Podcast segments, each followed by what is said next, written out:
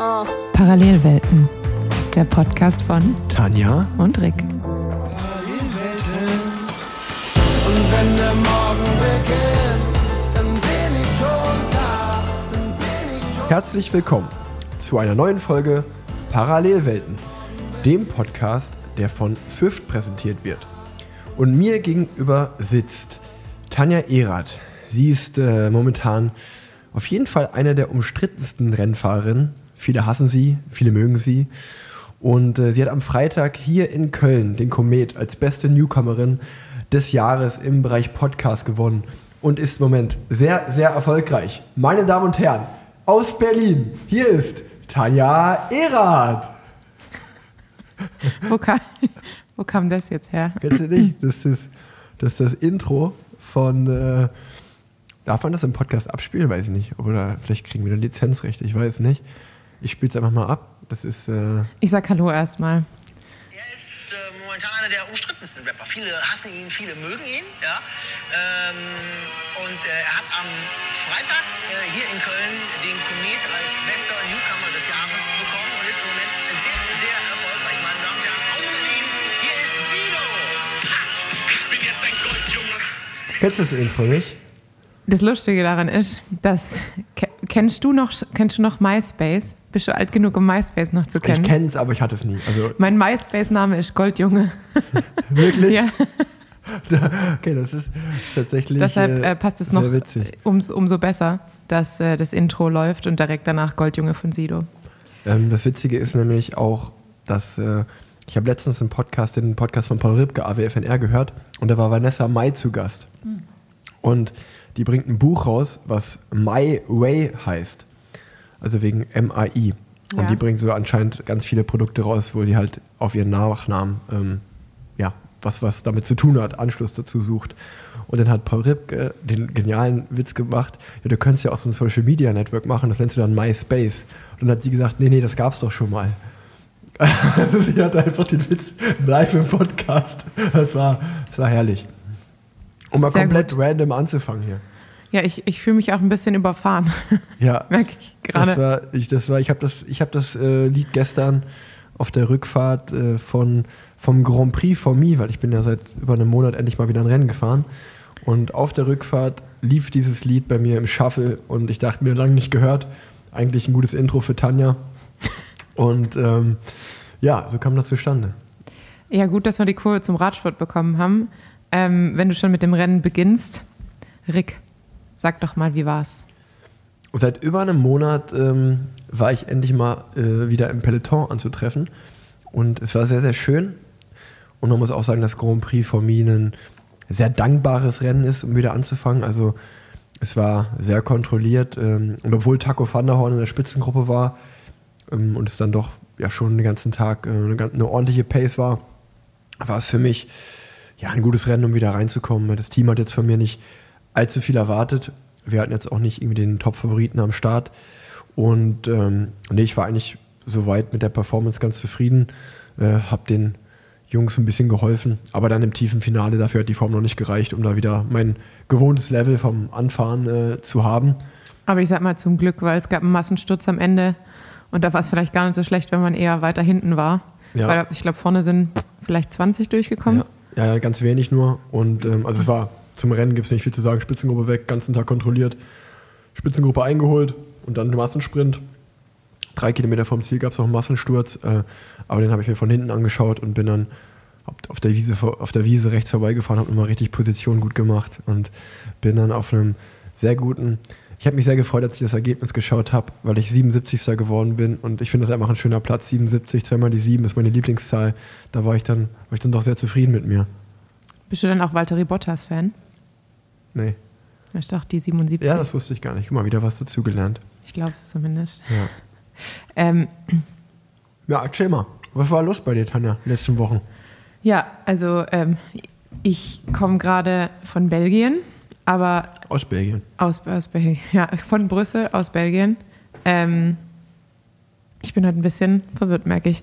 Also, ich bin heute von Brüssel zurückgefahren. Wir haben Freunde in Brüssel besucht. Das heißt, ich war zum, ich glaube, zum allerersten Mal nicht radspezifisch in Brüssel, sondern einfach nur zum Spaß.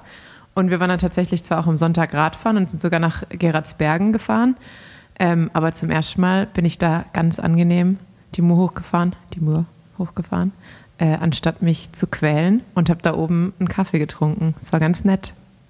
Es ist Wahnsinn, ne? wenn du an so Orte gelangst, die du normalerweise nur mit Radrennen und Schmerzen verbindest. Die sind ja dann auch einfach auf der Landkarte völlig gebrandmarkt. So. Also mir geht es auch so, wir haben immer, ich habe immer Riesendiskussionen mit, mit Leo, die mag es super gerne an den Strand zu fahren nach Holland. Das ist ja aus Köln nicht ganz so weit, drei Stunden bis, ist man da. Und dann kann man da so eine schöne kleine Vakanz hier machen am Strand.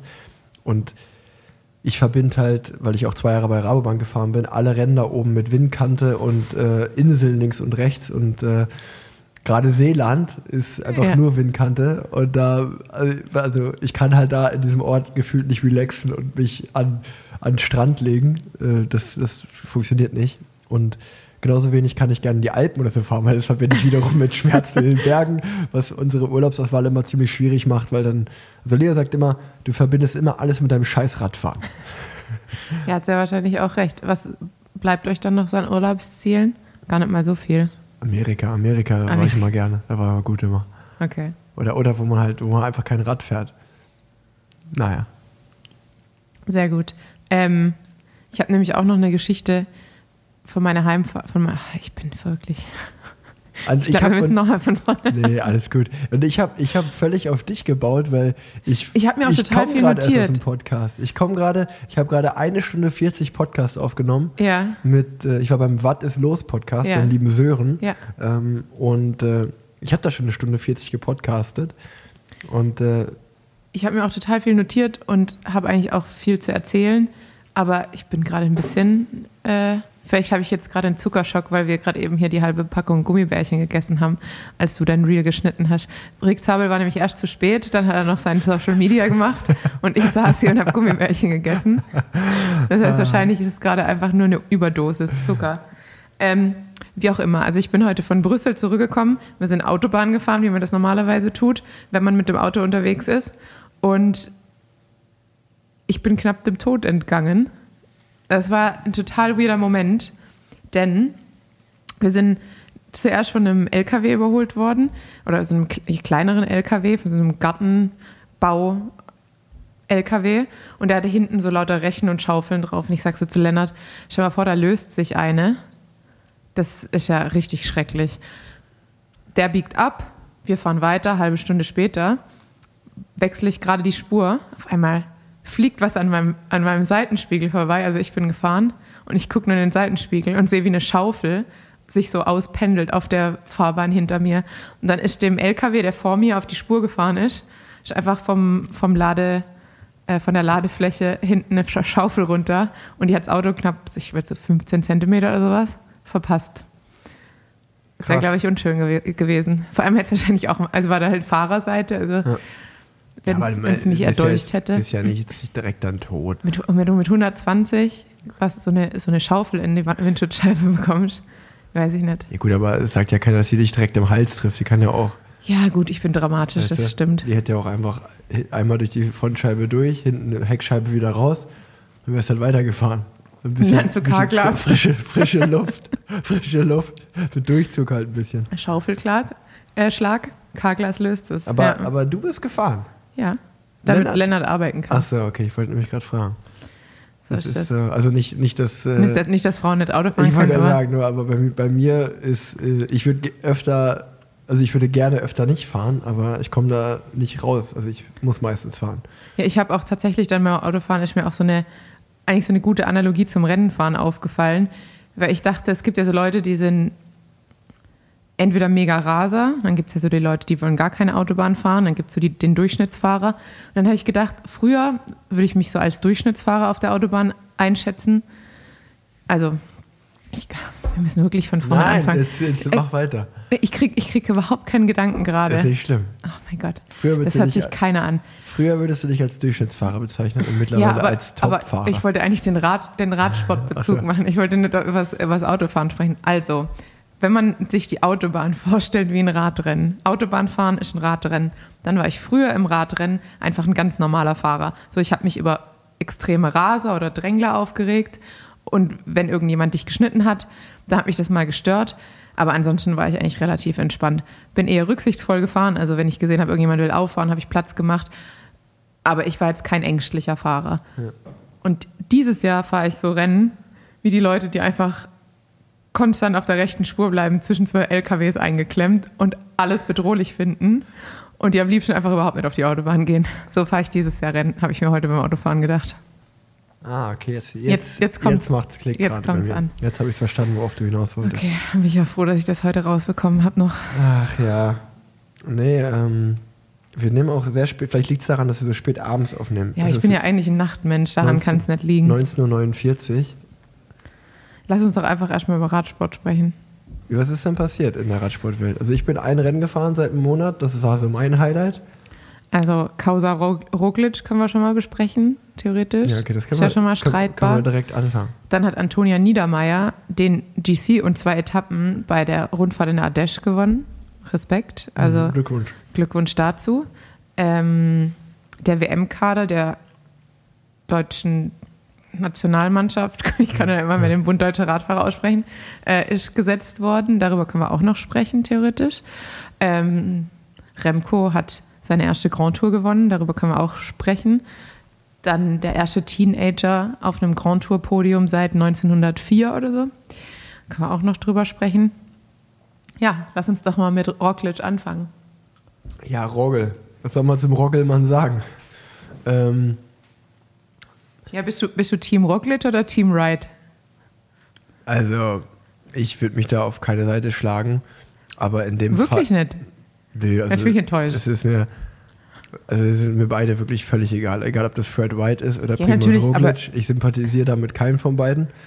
Dann sogar noch eher, also von der Sympathie bin ich sogar eher bei Primoz Roglic, aber in dem Sturz ist natürlich, was Jumbo Wismar da für eine Pressemitteilung danach drei Tage später rausgegeben hat, ist ja lächerlich. Also muss man ja wirklich auch so sagen, also das war halt ein Rennunfall und wenn einer von seiner Linie abweicht, dann fährt Roglic eher ein White rein als andersrum. Ähm, das ist so meine Sicht äh, als Sprinter. Ähm, ich will da jetzt aber auch gar nicht irgendwie jetzt noch viel mehr drüber reden, weil ich, also ich, das, was ich viel beschissener eigentlich an der ganzen Situation war, äh, oder was ich da nicht cool dran fand, war halt, dass Roggelmann dann raus war. Ne? Also in dem Moment war halt die Vuelta halt gar nicht mehr spannend. Das war gerade so, ich bin gerade in die Vuelta reingekommen ins Gucken und dachte mir so, oh ja, äh, vielleicht holt der Roglic hier seine dritte Vuelta in Folge und holt sich, äh, äh, ja, holt die Zeit noch auf auf Remco und macht's spannend. Und dann hat er sich halt erst grandios attackiert und richtig ein paar Sekunden rausgeholt und dann halt leider auch grandios selber eliminiert. Ähm, ja, das fand ich natürlich schade. Und dass er natürlich dann enttäuscht ist ähm, danach und auch, dass er aussteigen muss, ist ja völlig verständlich. Da war sicherlich auch eine gewisse Ärger auf einen selber dabei. Ja, aber dann die, die Schuld jetzt in dem Fall dann auf Fred White zu schieben und auch so mit den Argumenten äh, von Rider Safety, äh, das war, das war Quatsch. Ja, also ich bin auf jeden Fall Team Wright. Jetzt, ich meine jetzt nicht generell, sondern einfach jetzt in diesem Rechts bist du? Fall. Nein, mit, mit W, Ach so. R- Right. Ähm, äh, Team Fred. Ich bin einfach Team Fred. ähm, weil Roglic hätte es ja einfach so stehen lassen können und dann hätte er eigentlich alle Sympathien auf seiner Seite gehabt und jeder hätte gesagt, ja, super gefahren. Der einzige eigentlich, der Evenepoels äh, Grand Tour Sieg hätte ähm, attackieren Ja, können. ja. Und dann passiert sowas, alles wunderbar. Aber dann bringt er diese Pressemitteilung raus, gibt die Schuld, die nach Fernsehbildern eindeutig bei ihm liegt, ähm, jemand anderen, an jemand anderen ab, der einfach auch eine super Grand Tour gefahren, also eine super Vuelta gefahren ist. Das fand ich einfach richtig gemein. Ja, man- und, ich, und alles, was er über Rider Safety gesagt hat, Ja. würde ich absolut unterschreiben. Ja, und ich finde auch, es sollte mehr Rücksicht genommen werden und auch was dieser Jumbo-Chef sagt, so manchmal vielleicht mehr Hirn und, Mhm. und Bremsen benutzen, würde ich absolut so unterschreiben. Aber in dem Fall hat es damit nichts zu tun. Da waren einfach, wie viel, fünf Leute und einer hat einen Fehler gemacht und hat sich selber abgeräumt am Ende. Also, naja. Ja, der, genau, also der, der, der Sturz und die Aussagen waren, standen in dem Fall in keinem Zusammenhang. So, ne? Also Und ich bin ja auch schon ein paar Grandos mit Primus gefahren. Man muss schon auch sagen, dass das äh, Matej Mohoric dann, der hat ja auch nochmal so ein bisschen nachgetreten, dann medial. Ähm, es stimmt schon, dass Primus schon ein sehr nervöser Fahrer ist, der wirklich auch, sobald er nicht bei seinen Teamkollegen im Schlepptau ist, sehr nervös wird und dann auch Risiken eingeht, um da wieder hinzukommen. Also dann mit dem Finger auf andere zu zeigen, ist ein bisschen schwierig. Aber im Endeffekt, äh, wir reden jetzt auch drüber. Äh, Ich habe auch gar nicht verstanden, warum die die Pressemitteilung, also Jumbo Visma, die Pressemitteilung erst drei Tage später rausbringt. Also da hättest du auch einfach sparen können nach drei Tagen. Ja.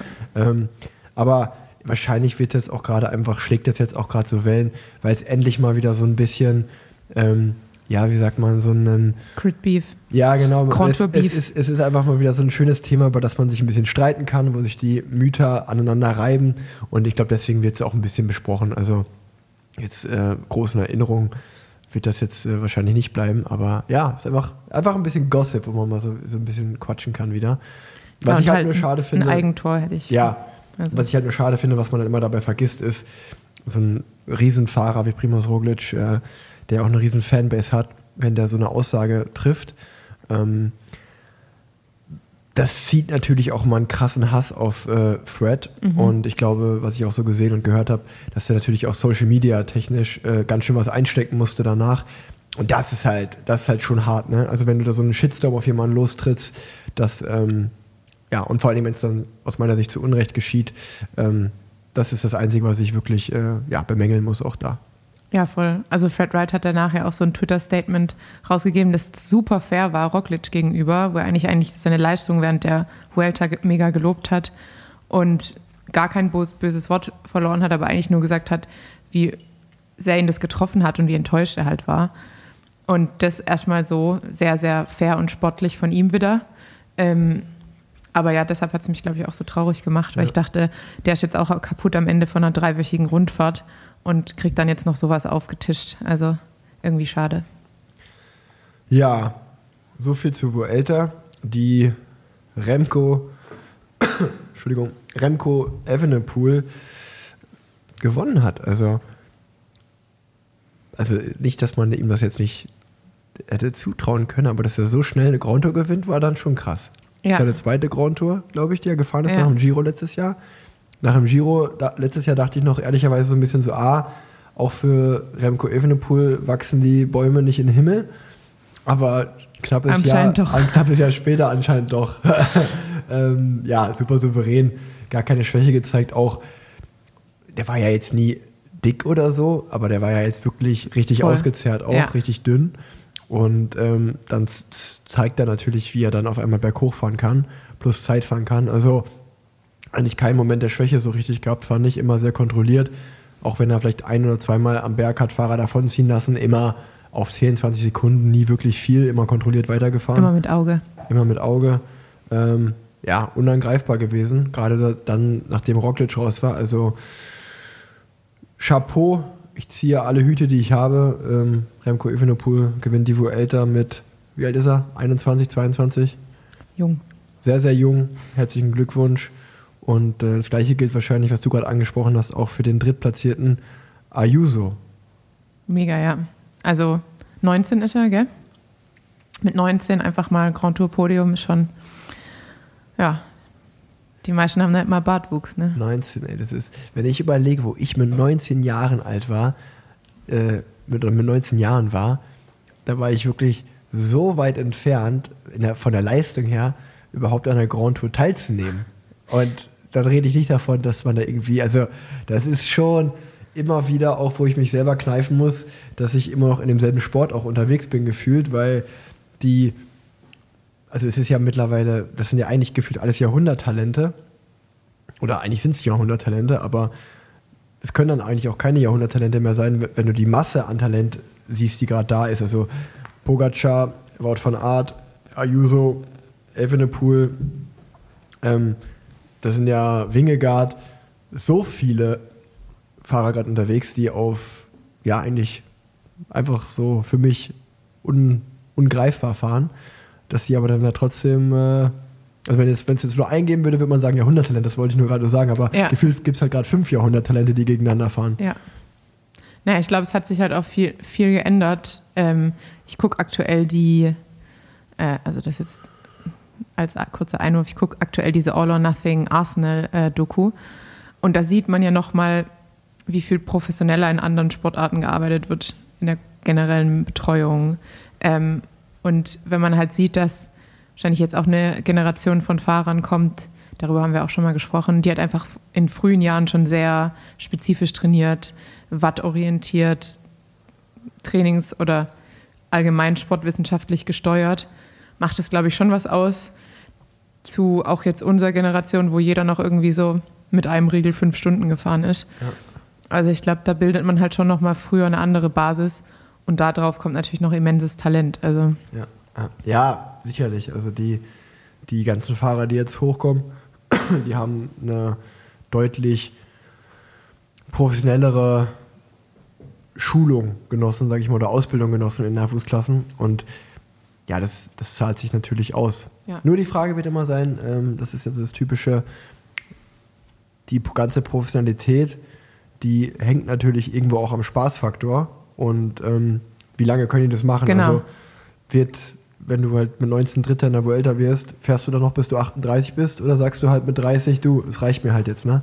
Was ja auch, also ohne irgendeinen äh, Vorwurf, was ja, finde ich, völlig verständlich ist. Ich glaube, das wird halt, also ich, ich könnte mir vorstellen, dass du vielleicht in fünf oder zehn Jahren, dass es wirklich normal ist, dass du nach den Junioren oder nach dem ersten, zweiten Jahr 23 Profi wirst, dass du dann zehn Jahre Profi bist und dann mit 30 äh, bist du alt und hörst auf. Ich glaube, dass Ja. das so eine normale Entwicklung werden könnte. eröffnet natürlich auch wieder Möglichkeiten, weil mit 30 bist du halt eigentlich noch so jung, dass du dann sagen kannst, ja, ich studiere noch mal Ja, ich und werde Ärztin. genau. Ja, Rick. Was ist, also haben wir jetzt, war das alle Radsportthemen, die wir besprechen wollten? Ja, also Ayuso, genau. Remco, Ach nee, äh, hier Dings, WM. WM. Ja, ja, stimmt, WM. Ähm, WM in Australien.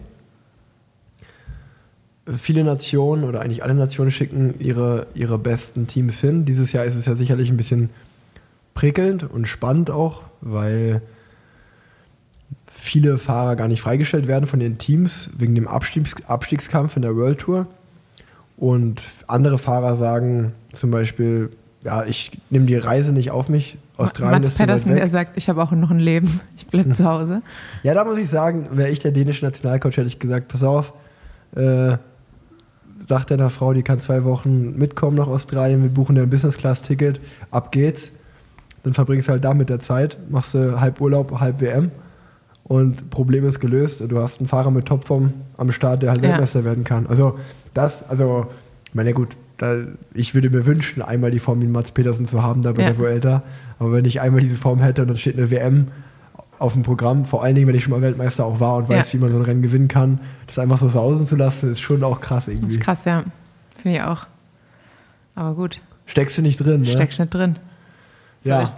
Nee, und äh, wir, also ich, den BDR-Männerkader, ähm, Deutschland kann ja nur mit sechs Fahrern zur WM, weil wir, ich glaube, in den Nations Ranking nicht unter den besten zehn Nationen sind. Und wir schicken Nikias Arndt, Georg Zimmermann, Nico Denz, äh, wen schicken wir noch? Miguel Heidemann, Miguel Heidemann, Jonas Koch Jonas Koch und Yannick Steimle. und Yannick Steimle schicken wir. Die sechs Fahrer. Ähm, ja, auf jeden Fall, glaube ich, kann man allen sechs Fahrern gratulieren. Ähm, immer geil, an der WM teilzunehmen. Und sicherlich äh, haben die sich alle verdient, sind alle gute Saisons gefahren, oder eine gute Saison gefahren. Und ähm, eigentlich ein Überraschungsteam. Ne? Also ähm, ich glaube jetzt nicht, dass man da großen oder riesen Erwartungen an die stellen kann, dass da jetzt der WM-Titel rausspringt oder eine Medaille. Aber eigentlich ist es ja auch geil, dass du so eine Underdog-Rolle hast und dann kannst du halt eigentlich Ja. nur gewinnen. Also wenn die Jungs ein Top-10-Ergebnis holen, ein Top 5 oder Podium, wäre es ja richtiger Erfolg und ähm, kann man denen nur die Daumen drücken. Und äh, ja, aber auf jeden Fall trotzdem ein gutes Team. Viel Spaß in Australien. Viel Spaß und viel Erfolg, aber vor allem Spaß. Ähm, ja, bei den, bei den Damen äh, ist ja sozusagen die U23 und das Frauenrennen zusammen. Ähm, deshalb es fahren Ricarda Bauernfeind, Romy Kasper, Franziska Koch, Mieke Kröger, Liane Lippert und Lea Lind-Teutenberg. Für Auch da das Glückwunsch. Frauenrennen. Ja, auch von uns Glückwunsch und viel Erfolg. Und ich denke auch, also so wie Ricarda dieses Jahr gefahren ist und vor allem jetzt auch Liane, was sie bei der Vuelta nochmal gezeigt hat, sind die auf jeden Fall Mhm. Die fit können und safe eine Medaille holen. vorne mit dabei, ja, würde ich auch sagen. Und ich glaube, die anderen Mädels sind auch immer für eine Überraschung gut. Ja. Aber ansonsten natürlich auch äh, sehr, sehr gute Helfer. Definitiv. Und bei den Männern, U23-Männern, äh, Maurice Ballerstedt, Felix Engelhardt, Michel Hessmann, Pierre-Pascal Kolb, Janis Peter, Tim Thorn Teutenberg und Hannes Wilksch. Und die sind ja jetzt auch, egal ob Tour de l'Avenir oder jetzt auch beim Nations Cup, wo sie ein Dreierpodium geholt haben, äh, sind die gerade ganz gut unterwegs, die Ja. jungen Männer. Ja, ich glaube, da wird es mich auch gar nicht mal so überraschen, wenn er einer von den WM-Titel holt. Ja. Also so 23 Rennen anschauen lohnt sich, glaube ich, äh, aus Denk deutscher ich. Sicht. Ich meine, U23-Rennen finde ich sowieso grundsätzlich sehr spannend normalerweise, weil da ist halt doch immer so ein bisschen mehr jeder gegen jeden, Ja, hat man ja. das Gefühl. Ja, das stimmt. Ähm, und das macht es dann natürlich auch immer ein bisschen weniger vorausschaubar. Vorausschaubar? Voraussehend, ja, voraus, ja, wie auch immer. Streiten wir uns nicht um Heute, Worte. heute haben wir nicht äh, die beste, äh, wie sagt Nee. man, Wort, Wortauswahl am Start. Das stimmt definitiv nicht. Nicht. Und ähm, Tanja, du bist so nervös. Ja, Willst, willst du uns was sagen? das waren vielleicht nicht nur die Gummibärchen, sondern ich habe es äh, Rick vor der Folge schon gesagt, dass ich das heute sozusagen ankündigen werde, nachdem wir die letzten Wochen immer so ein bisschen um den heißen Brei herum geredet haben und es wahrscheinlich auch schon sehr absehbar war für die meisten, beziehungsweise mein Umfeld, engeres Umfeld, Freunde, Familie eh schon Bescheid wissen, äh, dass ich das 2022 das letzte Jahr meiner aktiven, zumindest UCI-Rennkarriere sein wird und ich sozusagen äh, in Rente gehe als ja, Profi. Du hängst das World Tour Rad sozusagen an den Nagel. Exakt. Aber dann kann man ja trotzdem, das Schöne ist ja im heutigen Radsport, dass nur wenn man nicht in der World Tour fährt, hat man ja noch viele andere Türen, durch die man gehen kann. Und ähm, also, mir, mir, also ich finde es natürlich auf der einen Seite schade, ähm, aber ich glaube auch so als außenstehende Person, die mit dir jetzt auch den Podcast macht, habe ich das Gefühl, dass es, glaube ich, eine gute und die richtige Entscheidung ist, weil vor allen Dingen du ja in den Rennen, die du jetzt in letzter Zeit gefahren bist, nicht mehr den Spaß hattest. Und ja, dann ist man auch in so einer Abwärtsspirale, in so einem Teufelskreis und dann macht es auch einfach keinen Sinn. Und äh, ich wünsche dir einfach nur, dass du ja den Spaß am Radfahren an sich natürlich, äh, ja, ich will nicht sagen, dass du ihn verloren hast, aber dass du ihn vielleicht ein bisschen wiederfindest äh, und halt weg von den Rennen, sondern einfach beim Radfahren an sich. Und äh, ich bin auf jeden Fall gespannt, wo sich dein, wo dich dein Weg hin verschlagen wird. Aber ich glaube trotzdem, dass du, also wer hätte denn gedacht, äh, über die Swift Academy äh, wirst du Profi, was zwei Jahre bei, zwei oder drei Jahre bei Drei. Canyon, drei Jahre bei Canyon Swam, was jetzt äh, zwei Jahre bei, bei Cannondale äh, oder EF. Und ähm, ich meine, fünf Jahre Profikarriere musst du ja erstmal eine nachmachen, da kannst du schon mal ries- riesen stolz drauf sein. Danke. Und ähm, voll geil. Das ist, also ich sag mal, wo sich eine Tür schließt, macht sich eine andere auf und ich bin sehr gespannt. Ja, also ich meine, das Gute ist für mich, denke ich, dass äh, das jetzt irgendwie ein gewisser versöhnlicher Abschluss ist. Also, nee, es ist ja falsch gesagt. Es ist kein wirklich versöhnlicher Abschluss. Ich glaube, ein versöhnlicher Abschluss wäre es gewesen, wenn es mir bis zum Ende Spaß gemacht hätte ähm, und ich dann ein schönes letztes Rennen ab- gehabt hätte. Aber so ist insofern ein guter Abschluss, weil ich halt weiß, ich will es nicht mehr weitermachen. Das heißt, es ist auch nicht irgendwie so mit Wehmut zu gehen, äh, weil man vielleicht keinen Vertrag mehr bekommt, sondern wirklich so dieses Wissen, ich, es ist jetzt hier auch zu Ende für mich. Und ähm, ich habe letztes Jahr, ich weiß nicht, ob ich das hier im Podcast schon mal gemacht, gesagt habe, aber ich habe eigentlich letztes Jahr gesagt, ich hatte den Vertrag unterschrieben, als ich da im Krankenhaus lag. Das heißt, ich werde es auf jeden Fall versuchen. Und wenn ich im Mai noch keinen Spaß da, dabei habe, dann Ja, war es das. Und im Mai hatte ich, war ich weit weg oder Ja. ja. weit entfernt von Spaß. Und ähm, dementsprechend habe ich da eigentlich schon, also eigentlich habe ich nach Roubaix Ja. den Entschluss gefasst, weil Roubaix war eigentlich ein mega cooles Rennen und für mich da im Breakaway und einfach als Erste übers Kopfsteinpflaster und ich habe trotzdem nicht so wirklich viel gespürt an positiven Emotionen. Und dann habe ich gedacht, das, das war's, glaube ich. Ja. Ja, das, Genau. das Gefühl musst du ja auch. Ich meine, du hast ja auch da einfach eine Stimme im Kopf, auf die du hören musst. Und ähm, ich glaube, wie gesagt, du musst da keiner, oder du musst da keine Träne irgendwie irgendwas nachheulen, weil sie ist positiv, ganz stolz auf dich sein und äh, mal schauen, was die Zukunft bringt. Aber also wir haben das ja auch jetzt wirklich gar nicht besprochen, das passiert alles live im Podcast hier. Ähm, hast du denn schon vielleicht doch nichts konkret plan oder unterschrieben, aber Ideen oder schon mal, ja, einfach Ideen im Kopf, wie, wie es aussehen könnte? Äh, willst du weiter Radfahren? Willst du komplett Ärztin werden oder willst du das mal noch offen lassen? Also es gibt Ideen und es wird gerade auch munter geplant, aber verraten tue ich jetzt noch nicht so Okay, viel. okay. Das hebe ich mir noch für eine der nächsten Folgen auf. Ja. Ähm, aber ja, ist auf jeden Fall viel, passiert schon viel im Hintergrund aktuell und darauf freue ich mich auch. Ähm, ja, und ansonsten wollte ich mich noch bedanken bei allen, die nach der letzten Folge, nach unserem Einstieg, der ja doch so ein bisschen ähm, ja, tiefer gegangen ist als geplant, als du mich da nach dem Rennenfahren gefragt hast und wo ja auch einige dann schon rausgehört haben, dass ich vielleicht aufhören will, die mir dann geschrieben haben und äh, mir eher positiv zugesprochen haben, gesagt haben, hör, hör doch bitte nicht auf und fahr doch bitte weiter. Äh, da wollte ich mich bedanken. Aber ähm, ja, mein Entschluss war da schon gefasst und deshalb, ähm, ja, trotzdem danke. So, und was mir dabei einfällt, das wird sich vielleicht ja die ein oder andere treuer Hörerin jetzt fragen, ähm, wenn du aufhörst, Radrennen zu fahren, wie geht es denn mit Parallelwelten weiter? Ich kann dafür sagen, da haben wir beiden auch noch gar nicht konkret drüber gequatscht.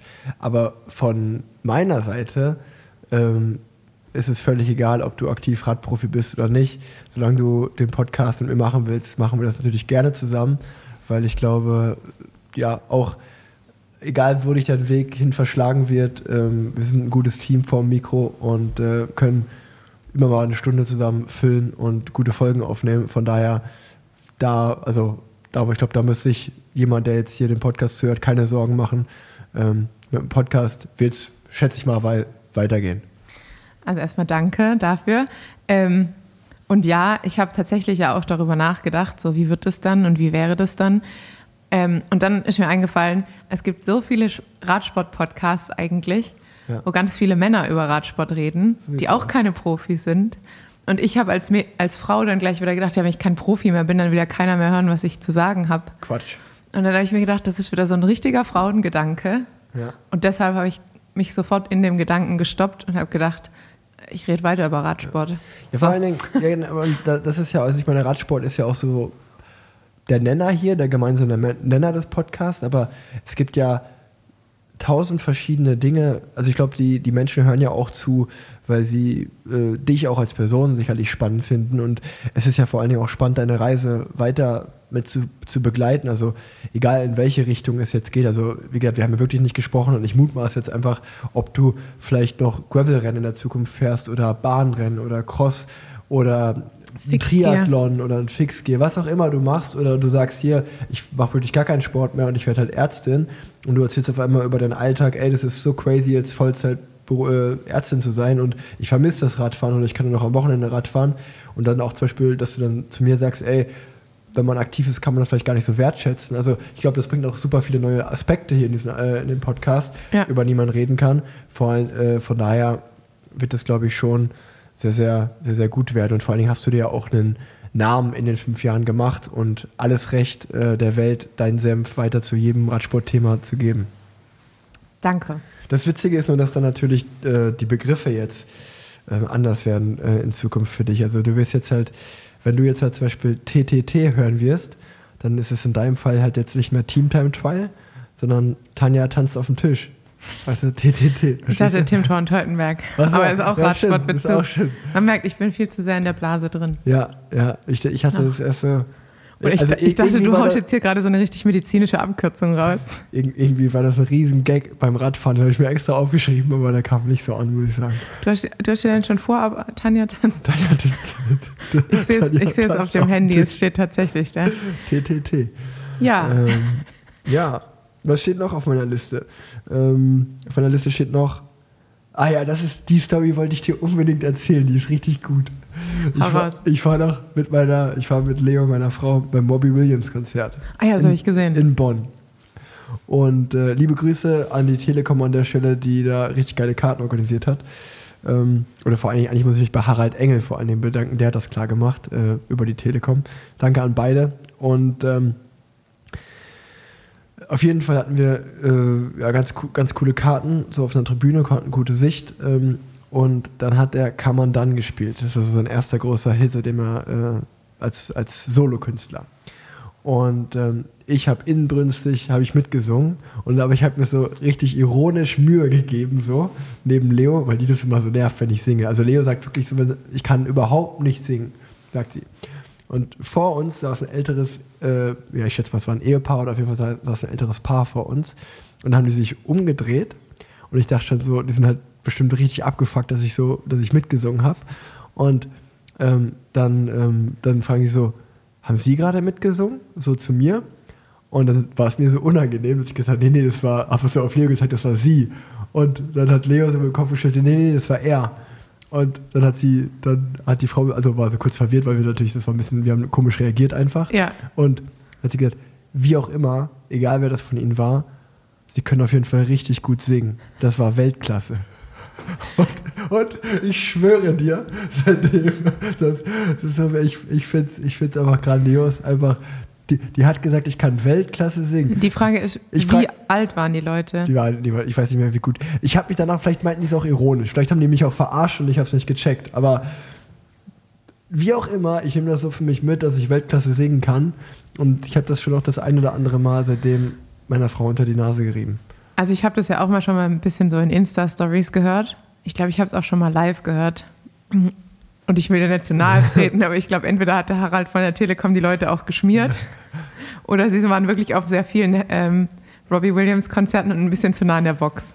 Nein, das Problem ist, glaube ich, dass ich, ich habe so eine, ich habe eine Stimme, die ist halt, die was, was lachst du denn jetzt so? Ich glaube, ich, ich, Ich bin nur gespannt, was kommt. ich glaube, ich glaub, mein wahres Potenzial kommt halt erst auf so einer Riesenbühne bei Robbie Williams hervor. Also Ja. wenn mit, mit den, wenn dann die, da ein Orchester gespielt Mhm. und oft, also ich glaube, da erkennt man mein wahres Talent erst. Ist ja natürlich Klar. klar, wenn du so in so einem Raum, wo die Akustik nicht so gut ist, da, da kann man, da hört sich das verzerrt an, akustische Version, weißt Ja, du? ja, klar. Ich schätze, es könnte auch einfach daran gelegen haben, dass wenn ich äh, ja einfach so eine musikalische Begleitung habe, dann, dann ist es schon Ja. Weltklasse, Mhm. kann man schon so sagen. ja, du fühlst dich wahrscheinlich erst auch so ab einem hohen E richtig wohl, oder? Du musst schon auch gefordert ich ich sein. kenne kenn die Tonleiter nicht. ich, ich hab, das habe ich einfach im Blut, weißt du? So Tonleiter, das Ja. ist mir alles so technisch. Ich mache das wie beim Radfahren, alles nach Gefühl. Interessant, ja, dann freuen wir uns auf jeden Fall auf den ersten Spotify-Hit äh, bei, von Rick Zabel. Ja. Äh, gebt einfach mal Rick Zabel ein und schaut, was er so findet. Ich habe noch, und eine zweite Story habe ich auch noch. Ähm, wenn, du- wenn du noch einen Lifehack haben willst für die Zukunft, Tanja, ähm, wenn, du, wenn du mal Kinder haben solltest, schick die niemals in den Kindergarten. Wieso? Weil sie immer krank werden? Alter, ey, ich war nur krank. Oskar, äh, mein Sohn ist jetzt seit einem Monat oder ja, fünf Wochen im Kindergarten. Der schleppt jede Woche irgendeine andere Seuche nach Hause. Ja. Und es war natürlich bei mir auch timingtechnisch. Ich bin, ich glaube, die erste Woche, wo er im Kindergarten war, das war die Woche, wo ich den Abszess im Hals hatte. Mhm. Und ich weiß nicht, ob seitdem mein Immunsystem auch einfach ein bisschen geschwächt ist oder durch ist. Aber Das Antibiotikum. äh, oder ja, du sagst das Antibiotikum, siehst du, da habe ich direkt den Profi hier sitzen. Auf jeden Fall hatte der, also ich, ich plaudere da jetzt mal aus dem Nähkästchen, ähm, der hatte, also das erste Mal hat er einfach nur eine Erkältung gehabt, die ich voll mitgenommen habe.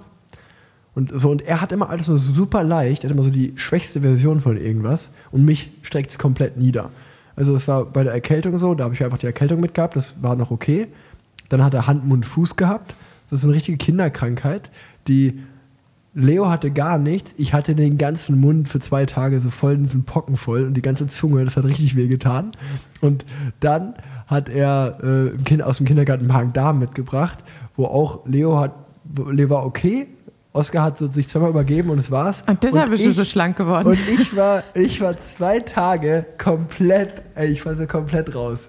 Ich dachte, ich habe letzte Bilder von dir gesehen, da dachte ich mir so, Ey, der sieht, der sieht fitter aus als nach dem Giro, ey. Richtig, richtig schlank, aber Wirklich, ne? hat sich das Rätsel auch gelöst. Aber ich weiß auch nicht warum. Ich finde auch, dass ich dünn aussehe, aber ich habe trotzdem irgendwie keine Form so richtig. Aber vielleicht einfach, weil ich andauernd krank war. Ich Ja. habe alle Muskeln verloren. Ja, ich wollte gerade sagen, die Kombination aus Magen-Darm und Form ist meistens nicht so gegeben. Naja, Aber- und ähm, Schlank. vor allen Dingen ist auch eine witzige Story, weil das, weißt du, es gibt ja einfach so, Magen-Darm ist ja schon einfach immer eine scheiß Krankheit, egal wie und was und Im wo. wahrsten Sinne des ist Wortes. immer, immer Mist. Weißt du, wo es aber extrem, extrem blöd ist, wenn es zuschlägt? Wenn du beim Le Coffee White bei, bei einem Männerwochenende im Hochbett schläfst, in einem Viererzimmer. Dann, dann ist wirklich, das ist wirklich ungefähr der beschissenste Ort, wo du dir das vorstellen kannst. Also wir, wir haben, wir haben Auch, auch hier wieder im wahrsten Sinne des Ja. Wortes wahrscheinlich. wir haben ja, wir haben am 1. September-Wochenende mit War hatten wir so ein, ja, so ein Friends and Family Wochenende, will ich es mal nennen, im Le Coffee White. Das ist so ein relativ bekanntes Radcafé mit, ja, ich sag mal, einer Jugendherberge ist da äh, mit drin.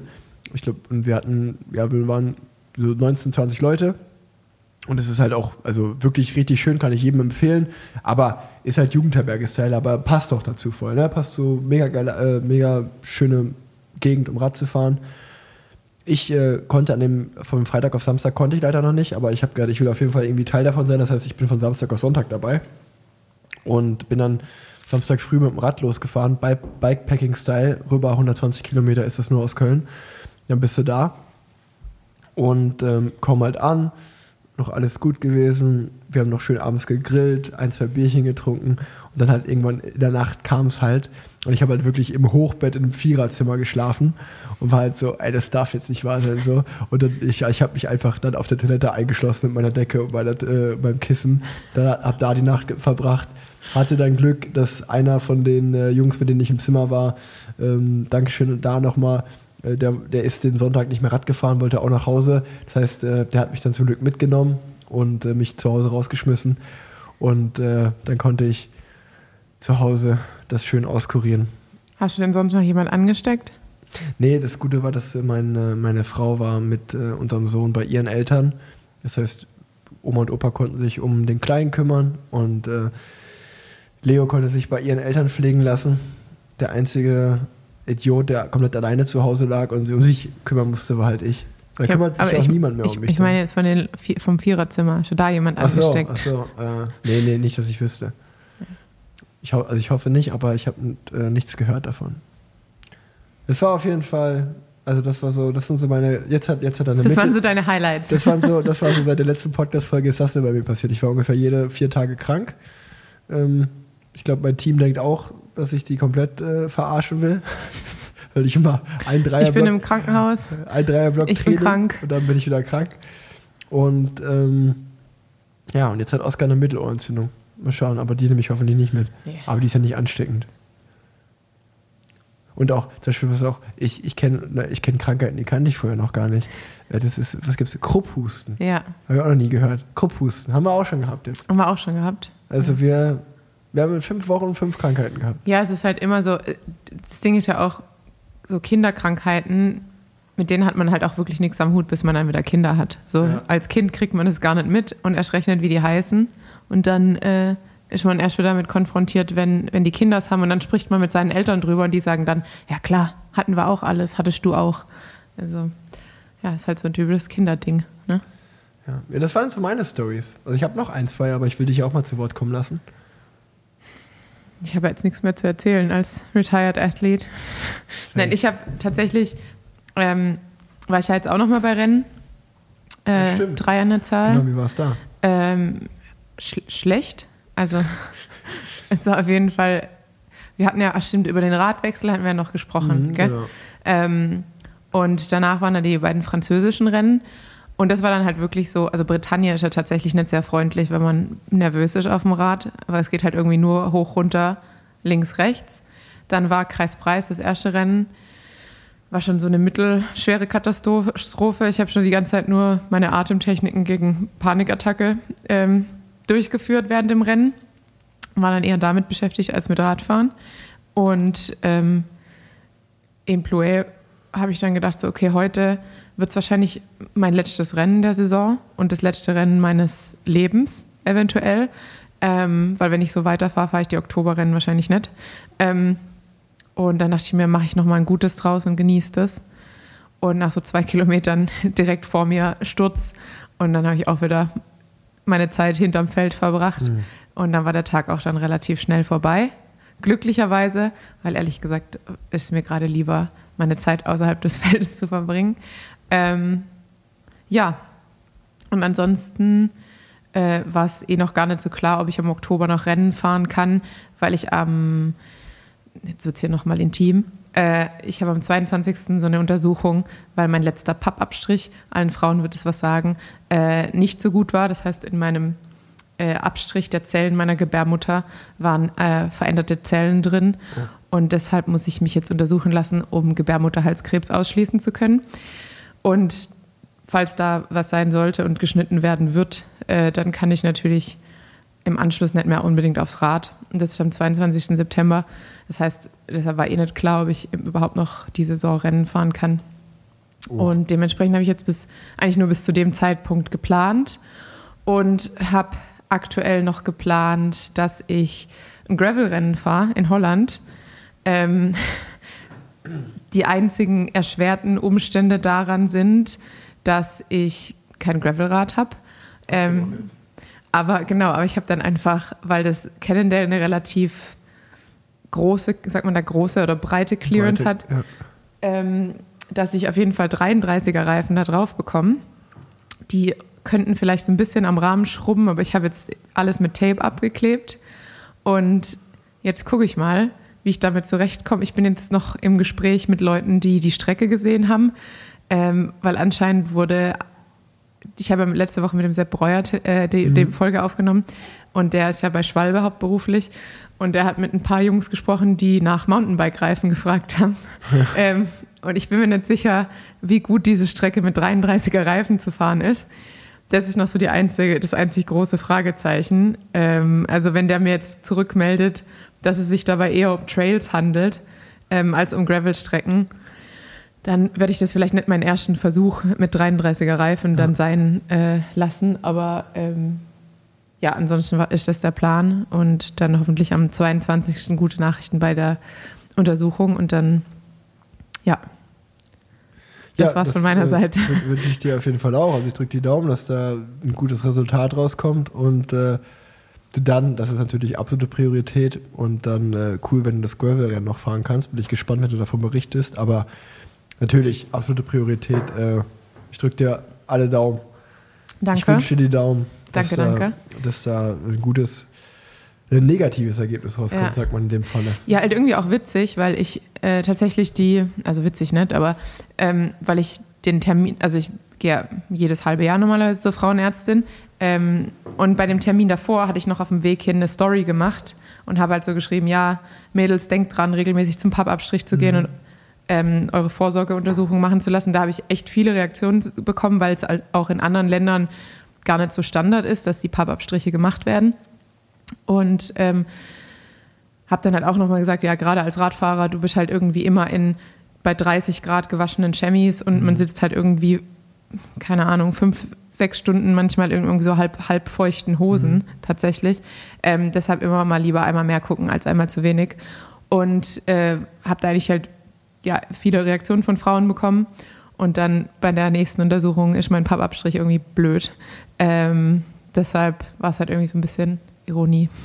Aber, Aber aber äh, einfach mal doof gefragt, das ist jetzt aber erstmal nur ein Anzeichen, dass man dann einen richtigen Test machen sollte und der gibt dann ein Ergebnis.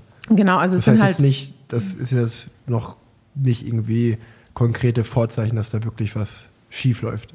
Nee, es ist halt ein Zeichen, also das sind halt, ist halt ein Zeichen, dass halt da veränderte Zellen sind. Die können aber halt auch verändert sein wegen einer Entzündung. Ah, okay. ähm, da, jetzt wird dann halt mit der, mit der genaueren, also es ist wie so eine Gebärmutterspiegelung eigentlich, ähm, wird damit halt dann geschaut, ob da irgendwas verändert ist, ob da irgendwas wächst und äh, ob man dann, normalerweise kann man das dann relativ problemfrei ausschneiden. Ja. Aber ja, das kommt halt immer auf den Fall an.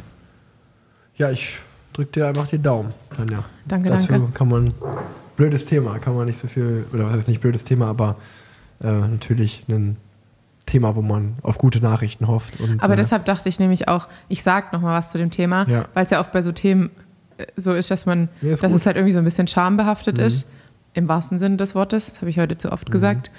Und ähm, dass man da nett drüber spricht und dass deshalb vielleicht Leute irgendwie ihre Termine verpassen oder nett wahrnehmen und man sich dann später denkt, ja, hätte ich das mal gemacht, weil Ja. es ist halt vermeidbar beziehungsweise früh erkennbar.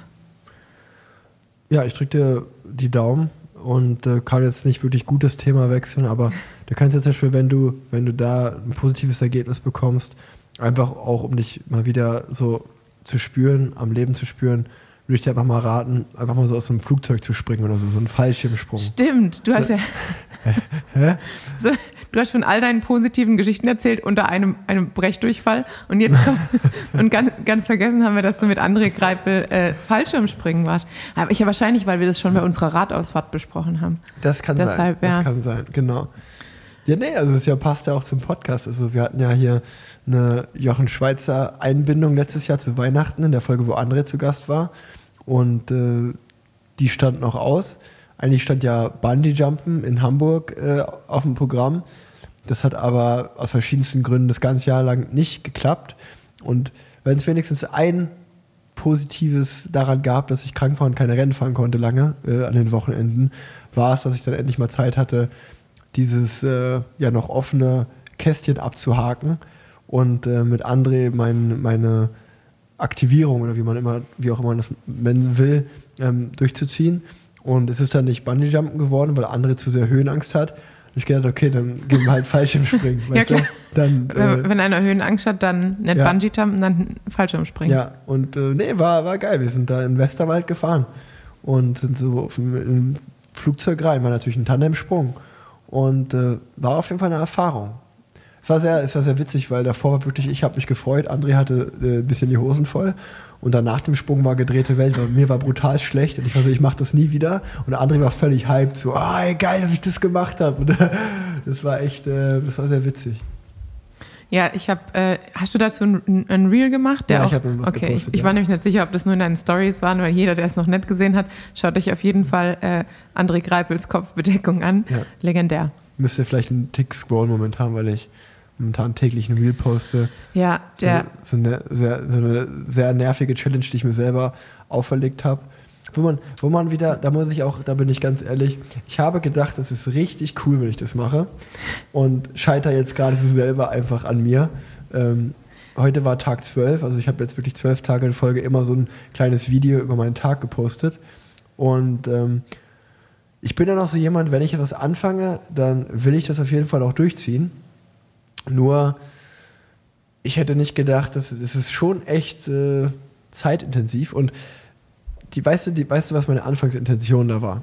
Ich habe mir gedacht, wir Radsportler, wir kennen das, ähm, oder Radsportlerinnen natürlich auch, ähm, die Septemberitis.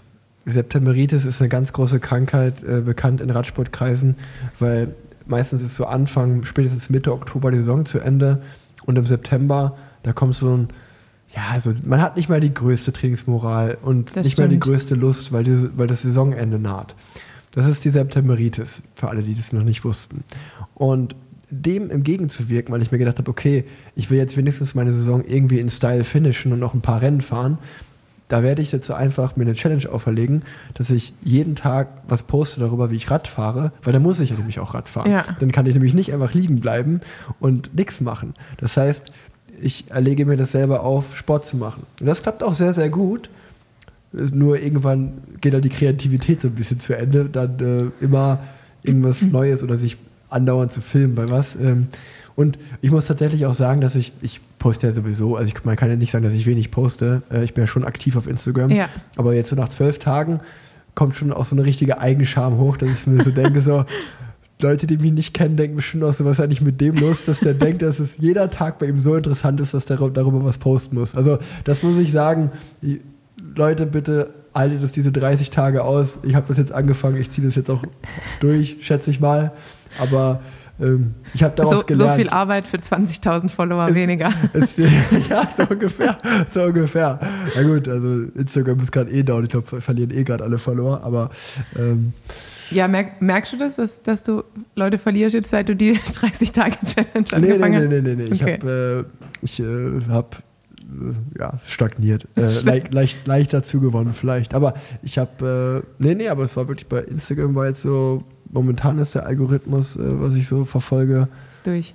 äh, bei, äh, nee, also nee, jetzt bei, bei allen gefühlt geht es gerade Reichweite, ist runtergeschraubt. Aber ist tatsächlich auch völlig egal. Muss man, also mit, mit, darüber müssen wir nicht im Podcast sprechen. Das völlig stimmt egal. durchaus. Ich, ich hatte mir aber auch aufgeschrieben, dich zu fragen, wie, äh, wie schwer es dir mittlerweile fällt, jeden Oh, Tag sehr- diese Reels. Also ich habe, glaube ich, in meinem Leben jetzt irgendwie zwei oder drei Reels gemacht und ich finde es schon immer sehr anstrengend. Die, also es heißt anstrengend, also ist jetzt immer äh, Man will halt hochgegriffen, auch aber irgendwas posten, was einigermaßen interessant Genau, ist. So. Und, genau. Aber nicht jeder Tag ist ja interessant, da muss man ja ganz ehrlich sein. Zum Aber Beispiel- kleiner Lifehack, Zum Beispiel, wenn du mit Magen-Darm im Bett liegst. Zum Beispiel. aber, aber kleiner äh, Hack mal für dich. Du, wenn, wenn du sagst, du musst jeden Tag aufs Rad, damit du was posten kannst, wenn du an einem Tag mehr filmst, kannst du kannst du einfach im Bett liegen bleiben und einfach nur den Reel vom Vortag nutzen. Nee, ich, ich verarsche mich nicht selber. ja, es war auch. Ich will mich nicht selber verarschen. Werbung. Wenn es euch wie mir geht und ihr Lust habt auf Graveln und Gravelrennen, aber kein Gravelbike, dann schaut doch mal bei Rose vorbei. Das Backroad ist nämlich nicht nur das beliebteste Gravelrad der Republik, sondern auch verfügbar. Genauso wie das Backroad Plus, das neue E-Gravel-Bike. Wenn äh, ihr vielleicht mit jemandem unterwegs seid, der nicht ganz so schnell wie ihr ist, dann kommt ihr aufs gleiche Tempo mit ein bisschen Verstärkung vom E-Motor. Deshalb schaut es euch an, meldet euch für die letzten übrigen Gravel-Rennen an oder versucht es mal mit Cross im Winter. Wie auch immer, viel Spaß abseits der Piste und äh, ich werde euch berichten, wie es mir ohne Gravelbike ergangen ist. Werbung Ende. Aber Gut. mir ist noch eingefallen, es gibt doch noch Radsportsachen, die wir zu besprechen haben. Was denn? Es wurde ein neuer Stundenweltrekord aufgestellt. Ah ja, stimmt. Über den letzten Ja, das, Stundenweltrekord, aber, der das hat dann nicht viel mit Radsport für mich zu tun, eine Stunde im Kreis fahren. Naja, das letzte Mal haben wir extrem viel über Alex Dowsett gesprochen. Ja, das ist ein Kumpel von mir. Äh, Alex Dowsett Retiring, ja, habe ich mir Ja. nämlich auch aufgeschrieben. Ja, das, das ist das auch. zweite Thema, was ich auch noch hier, Das hier ist habe. bei der Story of My Life, muss ich sagen, dass alle Leute, mit denen ich richtig gut kann im Radsport, die hören alle auf. So Taylor Finney, TJ Eisenhardt, ähm, letztes Jahr hat André aufgehört, das war aber natürlich auch bei ihm was an der Zeit des Alters wegen natürlich. Ähm, ja, aber wirklich alle Leute, mit denen ich richtig gut kann. Äh, Tanja, Tanja ist jetzt äh, auch raus nächstes Jahr. Und äh, in meinem Team wird sich, glaube ich, auch viel verändern. Gerade so meine Core-Gruppe. Alex Dowsett hat sein Retirement schon bekannt gegeben. Ich glaube, bei uns sind irgendwie 20 Verträge, die auslaufen. Ach krass. Und ähm, ja, da wäre natürlich, kann man ja äh, sich denken, dass da jetzt nicht jeder Einzelne wieder verlängert wird. Das heißt, Das hast du gerade verraten, dass hä? hast du jetzt gerade verraten, uns verraten, dass bei dir schon was klar ist oder war das, das eher? ist noch, das ist, da ist ja wirklich, also Vertragsverlängerung, das ist ein ganz spannendes Thema bei mir. ja, das weil, geht ja wirklich du, immer noch du bist jetzt her. eigentlich bei Bora und bei Intermarchevanti. Ne, ich kann ja, ich kann ja die Story erzählen, so wie sie war. Also Bora, äh, Bora, äh, nee, es war ja nicht Bora, Bota, Bota Hans Klo hat mir ein Ja. Angebot gemacht. Also die Story ist folgende. Äh, Mitte des Jahres sah es mit Vanti wirklich sehr gut aus. Die haben gesagt, okay, hier, Rick, äh, wir bieten dir eine Million Euro, wenn du zu uns kommen würdest als Anfahrer. Und ich war schon so, natürlich, klar, geil, geiles Angebot, äh, so viel, also nicht mal ein Viertel davon äh, verdiene ich sonst, äh, von daher mega geil, dass ich jetzt äh, Also ich dachte, du sagst, eine Million ist mir zu Nee, wenig. nee, und, weißt du, und dann, dann dachte ich mir so, ist schon, das ist schon ein Traum, er kann nicht direkt aufhören danach. Dann kam allerdings Bote Hans Klo. Und Bote Hans Klo hat gesagt, pass auf, Rick, wir brauchen auch ein bisschen Real Inspiration von dir. So, also du bist für uns Radfahrer und Marketing zugleich. Äh, wir, Deshalb können wir das Doppelte wir, wir machen das Doppelte, wir machen zwei. Wir machen zwei Mio, wenn du zu uns kommst. Und da war ich dann natürlich, dass ich mir dachte, ja, okay, krass, Alter, ne, puh, also nicht schlecht, kann man, kann man, kann man machen. Und dann war ich war eigentlich schon, wenn ich ehrlich bin, ich war schon auf dem Weg äh, nach äh, Raubling und äh, ja, wir wollten da, also wohl Botahansklo ist, glaube ich, gar nicht in Raubling, da ist ja Bora. Äh, Bora Hansklo, Botahansklo ist irgendwo anders stationiert, aber auf jeden Fall wollte ich äh, die war ich schon auf dem Weg und dann ruft mich mein Team an und sagt, pass auf Rick, wir haben wirklich alles in Bewegung gesetzt. Ähm, wir, wir, wir gehen aufs Fum-Niveau. 5,5 Mio, dann kannst du, dann, also würden wir dir jetzt anbieten, Fumi, Fumi sein Level, so. Und ja, jetzt bin ich natürlich in ein bisschen so einer Zwickmühle. Das heißt, Was ich bin macht noch, man? Ich bin, mit, was macht man, weißt du? Man Aber sind es alles. Einjahres- oder Zweijahresverträge? Ja, alles äh, zwei Jahre, alles ein, zwei, drei Jahre, man muss, muss man schauen, würfeln 15, wir. ja. Wir haben gesagt, wir würfeln. bis bis äh, wir würfeln einfach. Und ja, ist wirklich sehr spannend, äh, wenn es da News geht, wie es bei mir weitergeht. Dann sind wir mal gespannt. Ja, vielleicht retiren wir auch beide am Ende des Jahres, Ja. man weiß nie. Man muss, Ja. auch, man muss auch einfach ein bisschen Spannung, auch, ja. ein bisschen Spannung mal hier aufbauen im Podcast. Offen halten. Ja, also Interessant. Man, man weiß nie, was die Zukunft bringt. Wir schauen mal. Also es war auf jeden Fall ähm, trotz meiner ganzen Krankheiten, also die Vertragsverhandlungen in den Hintergrund, die sind wirklich, die sind beinhart, sind die. Beinhart. Ähm, ja, wir schauen mal weiter. Wir schauen mal weiter. Ich habe mir eigentlich zehn Fragen für dich aufgeschrieben, weil du schon zehn Jahre bei Pro Cycling Stats hinterlegt bist, habe ich mir gedacht. Äh, Wirklich? ja, Müsste aber eigentlich elf sein. nee, zehn. Wüsste ich ja. Zwei Ja. Jahre U23 Rabobank, dritte Liga und neun Jahre World Tour. Elf sind das bei mir. Ja, also wenn du die von zwölf, also 12 und Das 22. sind elf Jahre. Ja, aber warte mal kurz. 12? Ja, aber das ist ja dann, wenn du es wenn es 22, aber du hast jetzt sozusagen zehnjähriges Jubiläum, oder nicht? Sag mal. 2012, 2013, 2014, 2015, 2016. Sind 11 Years. Das haben wir uns schon wieder. Das war. In welch, welcher Folge war das, wo wir uns blamiert haben, weil, wir- weil wir nicht 250 Meter. Das war direkt die erste Folge, Das war die, glaub ich, erste. das war, glaube ich, das haben die wir aber auch. erste. Haben wir das rausgeschnitten? Das haben wir drin. Nee, wir haben es Wir haben rausgeschnitten. noch nie was rausgeschnitten. Wir das haben wir, glaube ich, rausgeschnitten. Also, wer es nachhören möchte, ob wir es rausgeschnitten haben oder nicht, in der ersten Folge. Ich glaube, wir haben es rausgeschnitten, weil es wirklich zu peinlich war.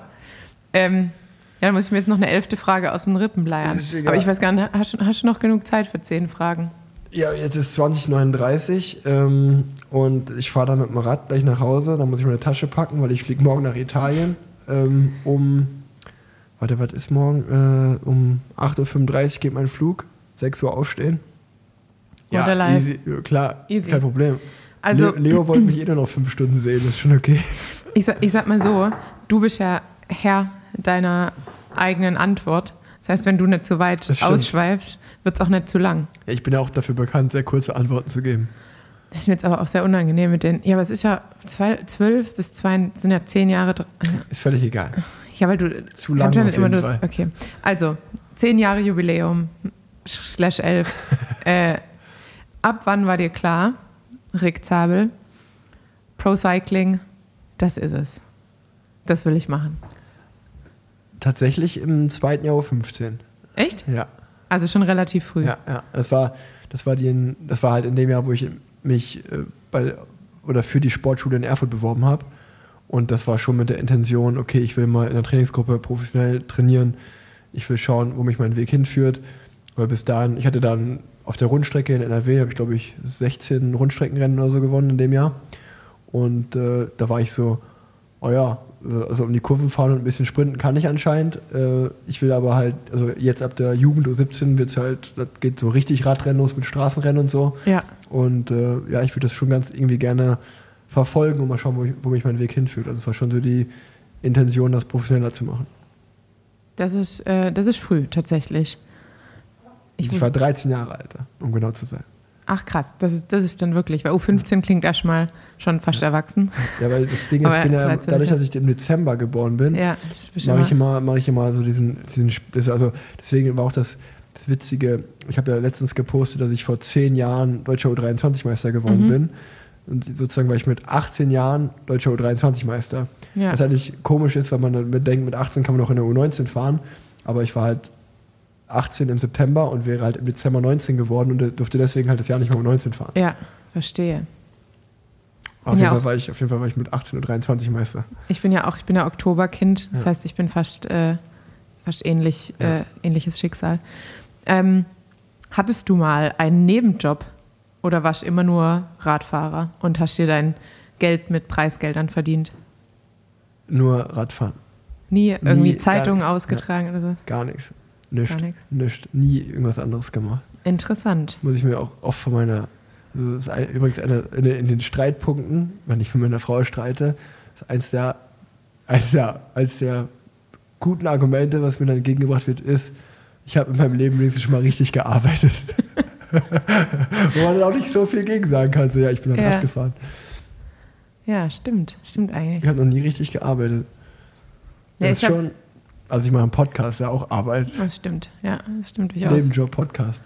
Also ich habe Zeitung ausgetragen, dann habe ich im Bikemax gearbeitet in Heilbronn und habe Radklamotten verkauft. Äh, Was habe ich dann noch gemacht? Zelte aufgebaut mit, bei meinem Onkel. Und dann habe ich ja eigentlich schon in den, in den Krankenhäusern äh, ausgeholfen und habe dann Bettfahren ausgewertet. exakt hauptberuflich. Ähm, wann hattest du denn zum ersten Mal Zwe Zweifel? Zweifel? Wo kam jetzt das Lachen her noch? Das, das? Weil du, das ging mit S los.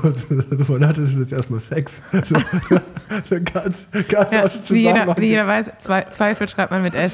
So, äh, ja, aber du hast, hörtest im Podcast an, du hast erst äh, äh, Zweifel. Das war, das war so. Wann hattest du zum ersten Mal Zweifel? Ähm, also inwiefern dass das das Richtige ist, was ich es das mache. Richtige ist. Ähm, Zweifel würde ich wirklich so sagen, dann, das muss so. Es war nie starke Zweifel, aber so, ja, so Selbstzweifel würde ich sagen, war dann bei BMC, als ich bei BMC Profi geworden bin. Und das hatte einfach den ganz einfachen Grund, dass bis dahin ging halt die Karriere immer steil nach oben, wenn man es mal so ausdrücken mag.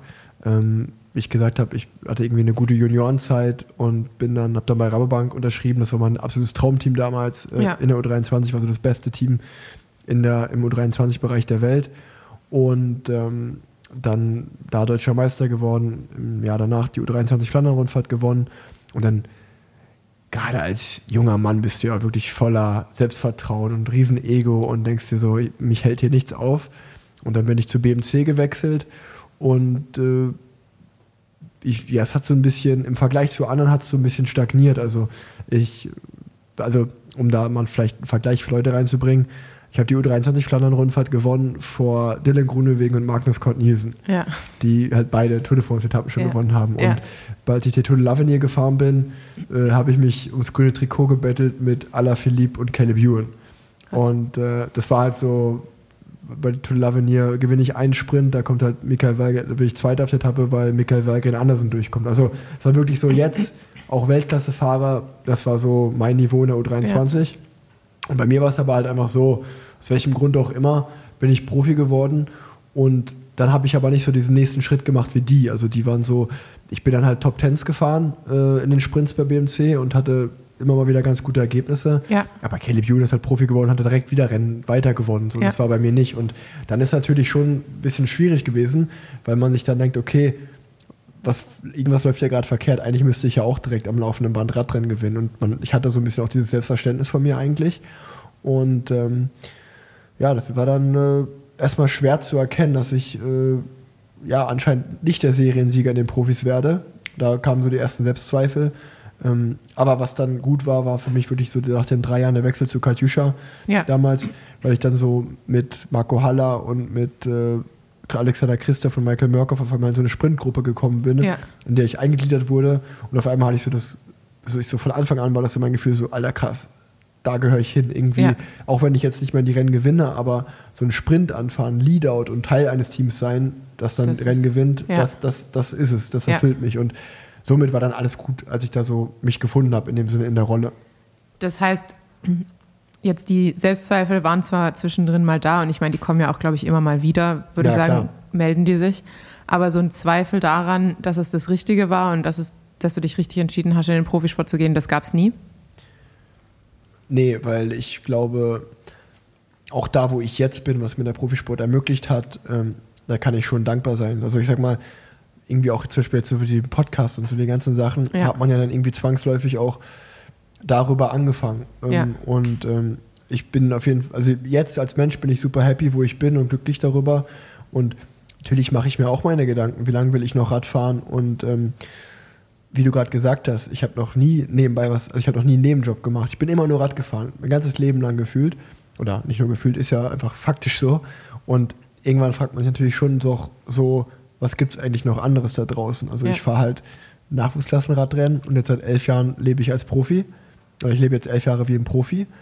Und ähm, ja, so, auch wenn ich noch weiterfahren will und jetzt noch die Motivation habe und so, ist natürlich die Frage, wie lange ist das der Fall? Ne? Wie lange wie lang will man das machen? Ja. Ähm, ja, das ist, äh, da, damit beschäftige ich mich natürlich schon. Auch weil ich das Anfang jetzt richtig geil finde, aber ich werde sicherlich kein Wout von Art mehr werden. Ne? Und äh, wenn man sich jetzt da vergleicht, ist es natürlich schon auch ein bisschen ernüchternd zu sehen, okay, mein Maximum ist da und dem sein Maximum ist da Ja. und der, der hängt mich höchstwahrscheinlich mit der Nasenatmung ab, so gefühlt. Und äh, ja, Ja, ist manchmal nicht so leicht. Das ist, glaube ich, auch der mentale Part, den man auch manchmal ein bisschen unterschätzt am Profisport. Voll, voll. Ja, und genau, der mentale, immer wenn es nicht läuft oder wenn man krank ist oder Genau. dann, dann fängt, fangen die Selbstzweifel, glaube ich, zwangsläufig an.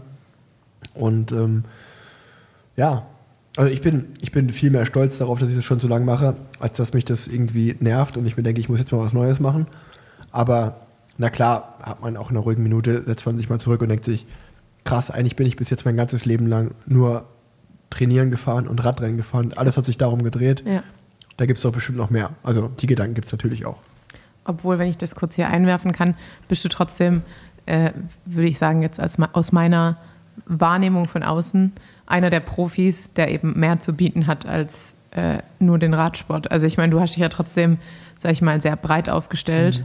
Und man sieht ja auch, dass du da für ein Talent hast, Sachen zu anzupacken und zu machen. Sei es der Podcast, sei es Raw, äh, sei es einfach auch nur deine, deine Social-Media-Präsenz, die ja trotzdem, wie, wie wir gerade eben mit den Reels festgestellt haben, da steckt halt auch trotzdem Arbeit dahinter. Ähm, und auch viel Kritik vor allem. Ja. Ähm, deshalb stell dein Licht mal nicht unter den Scheffel. Nee, nee, so, so war das auch gar nicht gemeint. Also ich würde auch, ich würde auch nichts anders machen, ne? Und ähm, alle, die einen irgendwie kritisieren, dass man mehr Radfahren sollte und weniger Podcast oder Social Media, ähm, das ist halt auch einfach eine sehr konventionelle alte Meinung im Radsport. So konzentriere dich mal aufs Radfahren und mach nichts anderes. Ähm, das bin ich nicht. Damit kann ich mich nicht identifizieren. Wer damit nicht klarkommt, tut mir leid, sorry. Der soll mir halt nicht folgen oder soll sich nicht mit mir beschäftigen. Aber da draußen gibt es ja genug, die gerade das gut finden, dass man halt auch den Blick dafür hat, um das zu machen. Weil Ja. man lebt im Jahr 2022 und Marketing ist ziemlich wichtig und allzu viele Profis oder auch Radsportteams, die das so gut machen, gibt es halt leider nicht. Ja, und ich glaube, es ist auch fürs, fürs Danach eben auch wichtig. Ja. Aber dazu kommen wir noch. Ähm, dann meine vierte Frage. Hast du ein konkretes Ziel, das dich antreibt? Also gibt es noch so einen Wunsch, der irgendwo, den du vielleicht teilen willst, äh, der in deinem Kopf schwebt, der dich tagtäglich motiviert? Oder auch nur was so vielleicht ein Traum ist, weit entfernt? Ähm, ja, also so richtig, die Frage habe ich schon mal irgendwo in einem Interview bekommen und da habe ich sehr selbstbewusst gesagt, dass ich eigentlich alle meine Ziele erreicht habe äh, im, im Profiradsport. Und dann habe ich danach so drüber nachgedacht und fand das eigentlich super ernüchternd, weil ich dachte, ja gut, dann kann, kann ich jetzt auch aufhören, weil wenn ich nichts mehr zu erreichen habe, dann ist ja auch irgendwie langweilig. Ähm, aber also so wirklich aus tiefstem Herzen kann ich sagen, nachdem ich 2017 die Tour gefahren bin und das erleben durfte, wie ich die beendet habe, war es natürlich, hat es echt an mir genagt, dass ich 2018 und 2019 äh, dann zweimal nicht ins Ziel gekommen bin. Und es war, da, da ist so bei mir der Wunsch entstanden, dann bin ich halt 2020 im Corona-Jahr, wurde ich nicht nominiert, bin nicht gefahren, sondern den Giro und habe dann aber echt einen guten Giro gefahren und habe dann aber für mich da so den Moment oder den Entschluss gefasst, so ich werde meine Profikarriere nicht aufhören, ohne noch einmal die Tour zu fahren und das halt auch ordentlich ins, also zu finishen. Ja. Ich werde da sozusagen nicht mit zwei DNFs äh, aufhören. Und es war eine riesen Genugtuung, als ich letztes Jahr mit André zusammen bei Eastwell dann die Tour fahren durfte. Ja. Und wir so zweimal ein Team da in den Sprints hatten und halt auch beide bis Paris gekommen sind. Das war so für mich so Check dahinter. Ähm, wenigstens die Quote auf 50-50 gebracht, sage ich mal. Ja. Und ähm, damit war, war das Thema für mich abgehakt. Trotzdem, wenn die Tour im Fernsehen läuft, denkt man sich jedes Jahr so, eigentlich 8K äh, wäre ich gern dabei. Ähm, komischerweise zum Beispiel reizt mich, es null die Vuelta zu fahren. Nur, da könnte man zwar sagen, so, egal, ich bin Giro Vuelta Tour gefahren, alle drei, aber die Vuelta ist irgendwie, hat jetzt keine Strahlkraft auf mich. wenn ich den mal warum auch immer fahren werde, cool, dann nehme ich das mit, aber ist jetzt kein Traum, wenn ich ehrlich bin.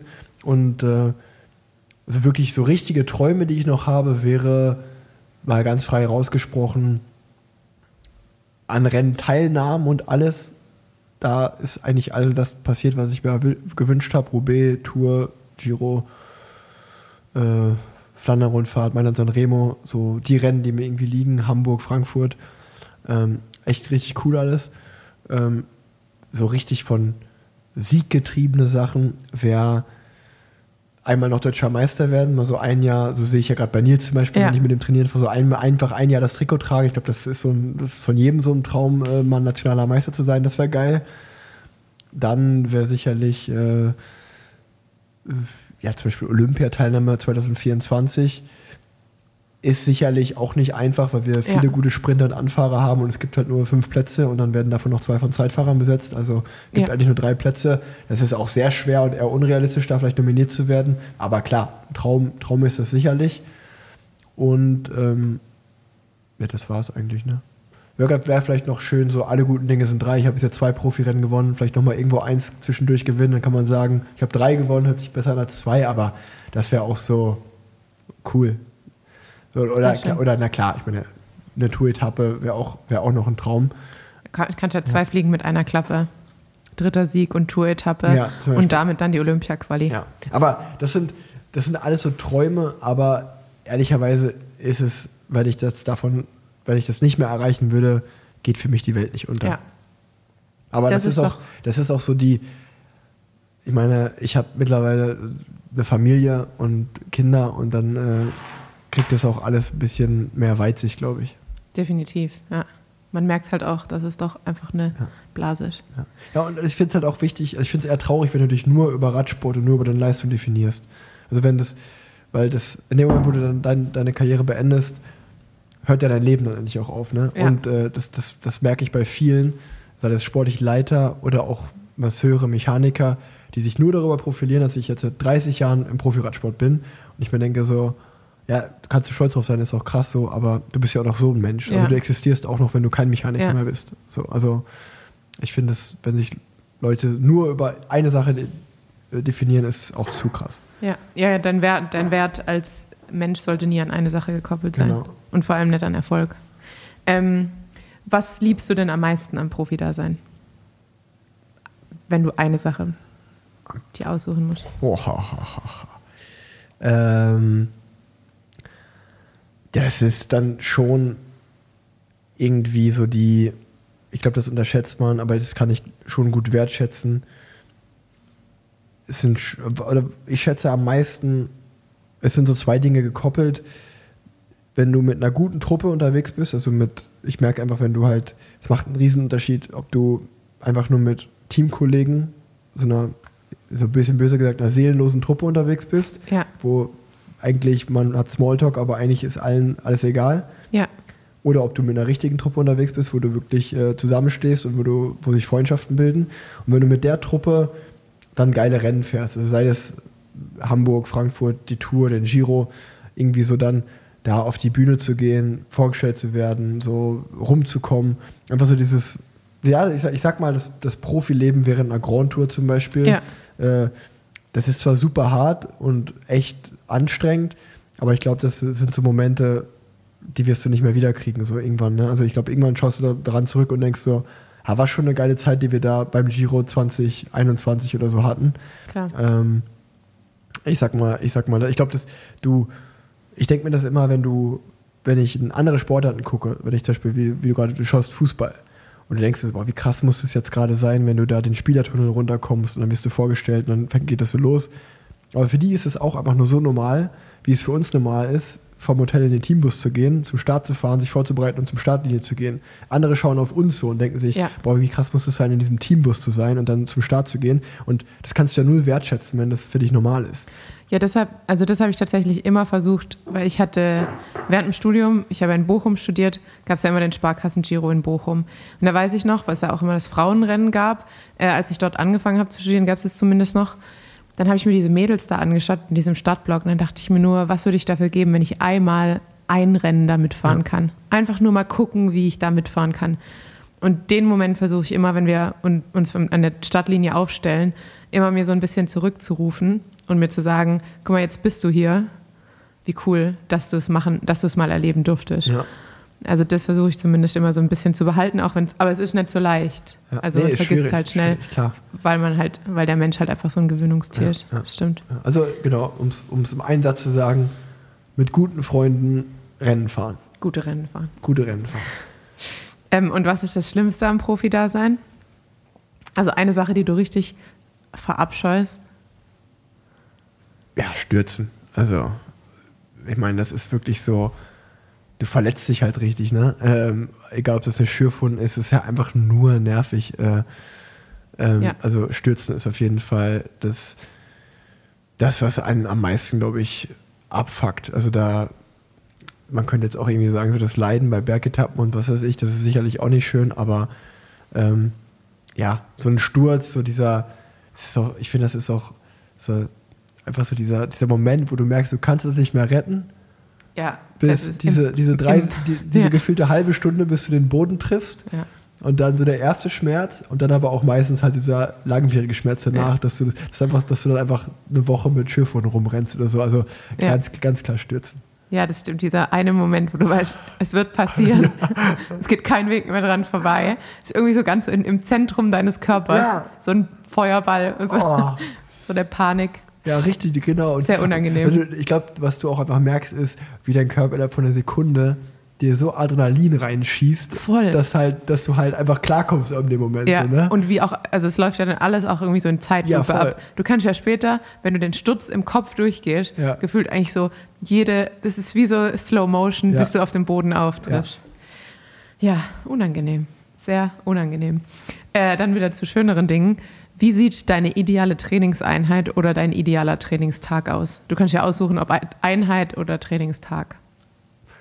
Eins von beiden. ähm, die Trainingstag oder Einheit ist dasselbe, ähm, ist irgendjemand in meiner Trainingsgruppe von den Trainingstieren schreibt rein, morgen Abfahrt, Uhrzeit und Ort.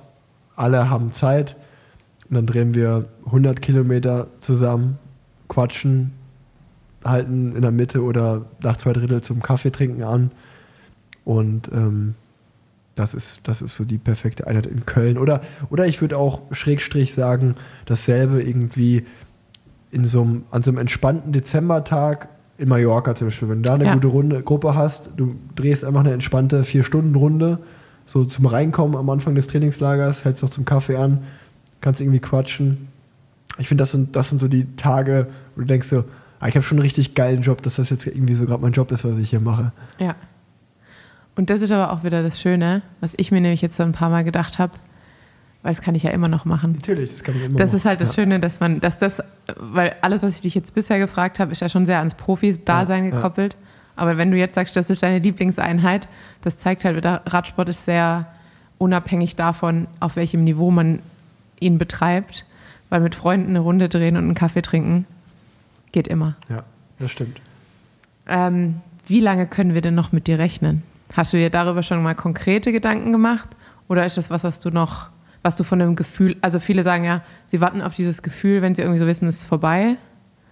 Ähm, wartest du eher auf das Gefühl oder bist du schon so, dass du sagst, okay, ich habe einen Fünfjahresplan, den will ich vielleicht jetzt nicht verraten, aber ich habe schon so eine Zeit im Kopf. Ähm, boah, ist eine, eine richtig gute Frage. Die, und die kann ich auch ehrlicherweise gar nicht beantworten. Also ich habe keinen Fünfjahresplan. Ich kann dir sagen, dass ich schon relativ früh immer, auch, auch das war auch in Zeiten, wo es gut lief, aber ich, ich bin ja extrem jung Profi geworden. Ne? Ähm, und ich hatte schon mit 24, 25, was ja eigentlich noch jung ist, im Kopf so, wow, so 30 ist, äh, 30 ist schon krass. Das, das Problem an der Geschichte ist Man jetzt, weiß nicht, wie es ist, wenn man 30 das ist. Problem an der Geschichte ist, ich werde halt nächstes Jahr 30 Ja. und jetzt fühle ich mich nicht so, als wenn ich gerade, als wenn ich jetzt nächstes Jahr aufhören wollen würde. Ähm, wenn ich ehrlich bin. Ähm, also auch wenn das Team noch nicht bekannt ist, das hatte ich, ist glaube ich auch kein Geheimnis mehr, dass ich ja auch für zwei Jahre ver, äh, ja, verlängert habe.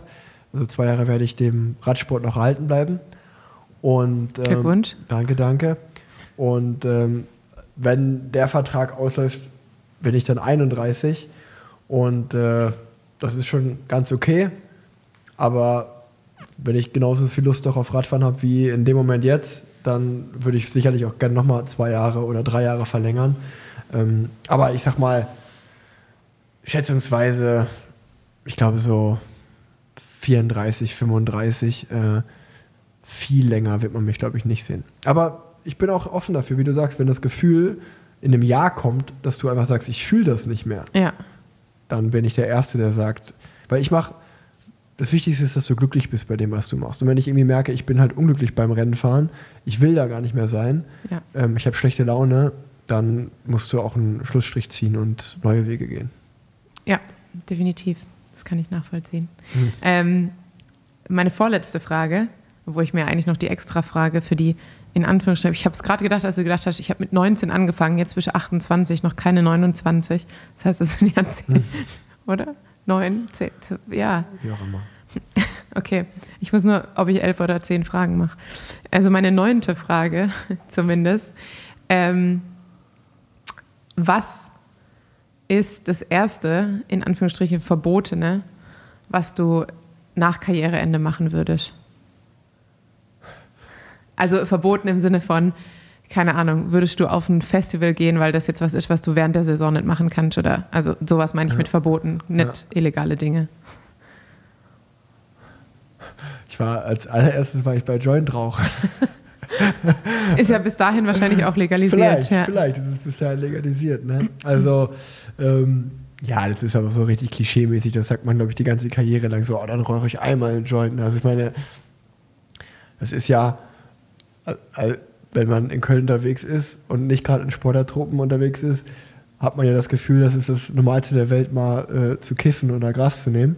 Und da kann ich halt nur sagen, so, ich bin halt, äh, natürlich hat man das noch nie oder habe ich das noch nie gemacht. Ja. Und ja, ist jetzt auch nicht so, dass mich das krass reizen würde, dass ich jetzt sage, das muss ich direkt als allererstes machen. Aber ich freue mich vor allen Dingen, also wirklich auf die zwei Dinge, auf die ich mich am meisten freuen würde, sind kein, Tick, keinen Trainingsplan mehr zu haben kein, und kein Adams mehr zu machen, keine, Oh ja. äh, äh, kein, keine Whereabouts mehr auszufüllen. Das sind so die beiden Sachen. Die, also in der, in der perfekten Welt würde ich jeden Tag oder würde ich fünfmal die Woche zu Argo-Sport gehen, ins Gym, weil das macht mir Spaß. Ja, Ich würde das allererste Mal diese ganzen Kackübungen für den Rumpf und so weglassen. Würde nur noch, würde nur noch Oberkörper machen.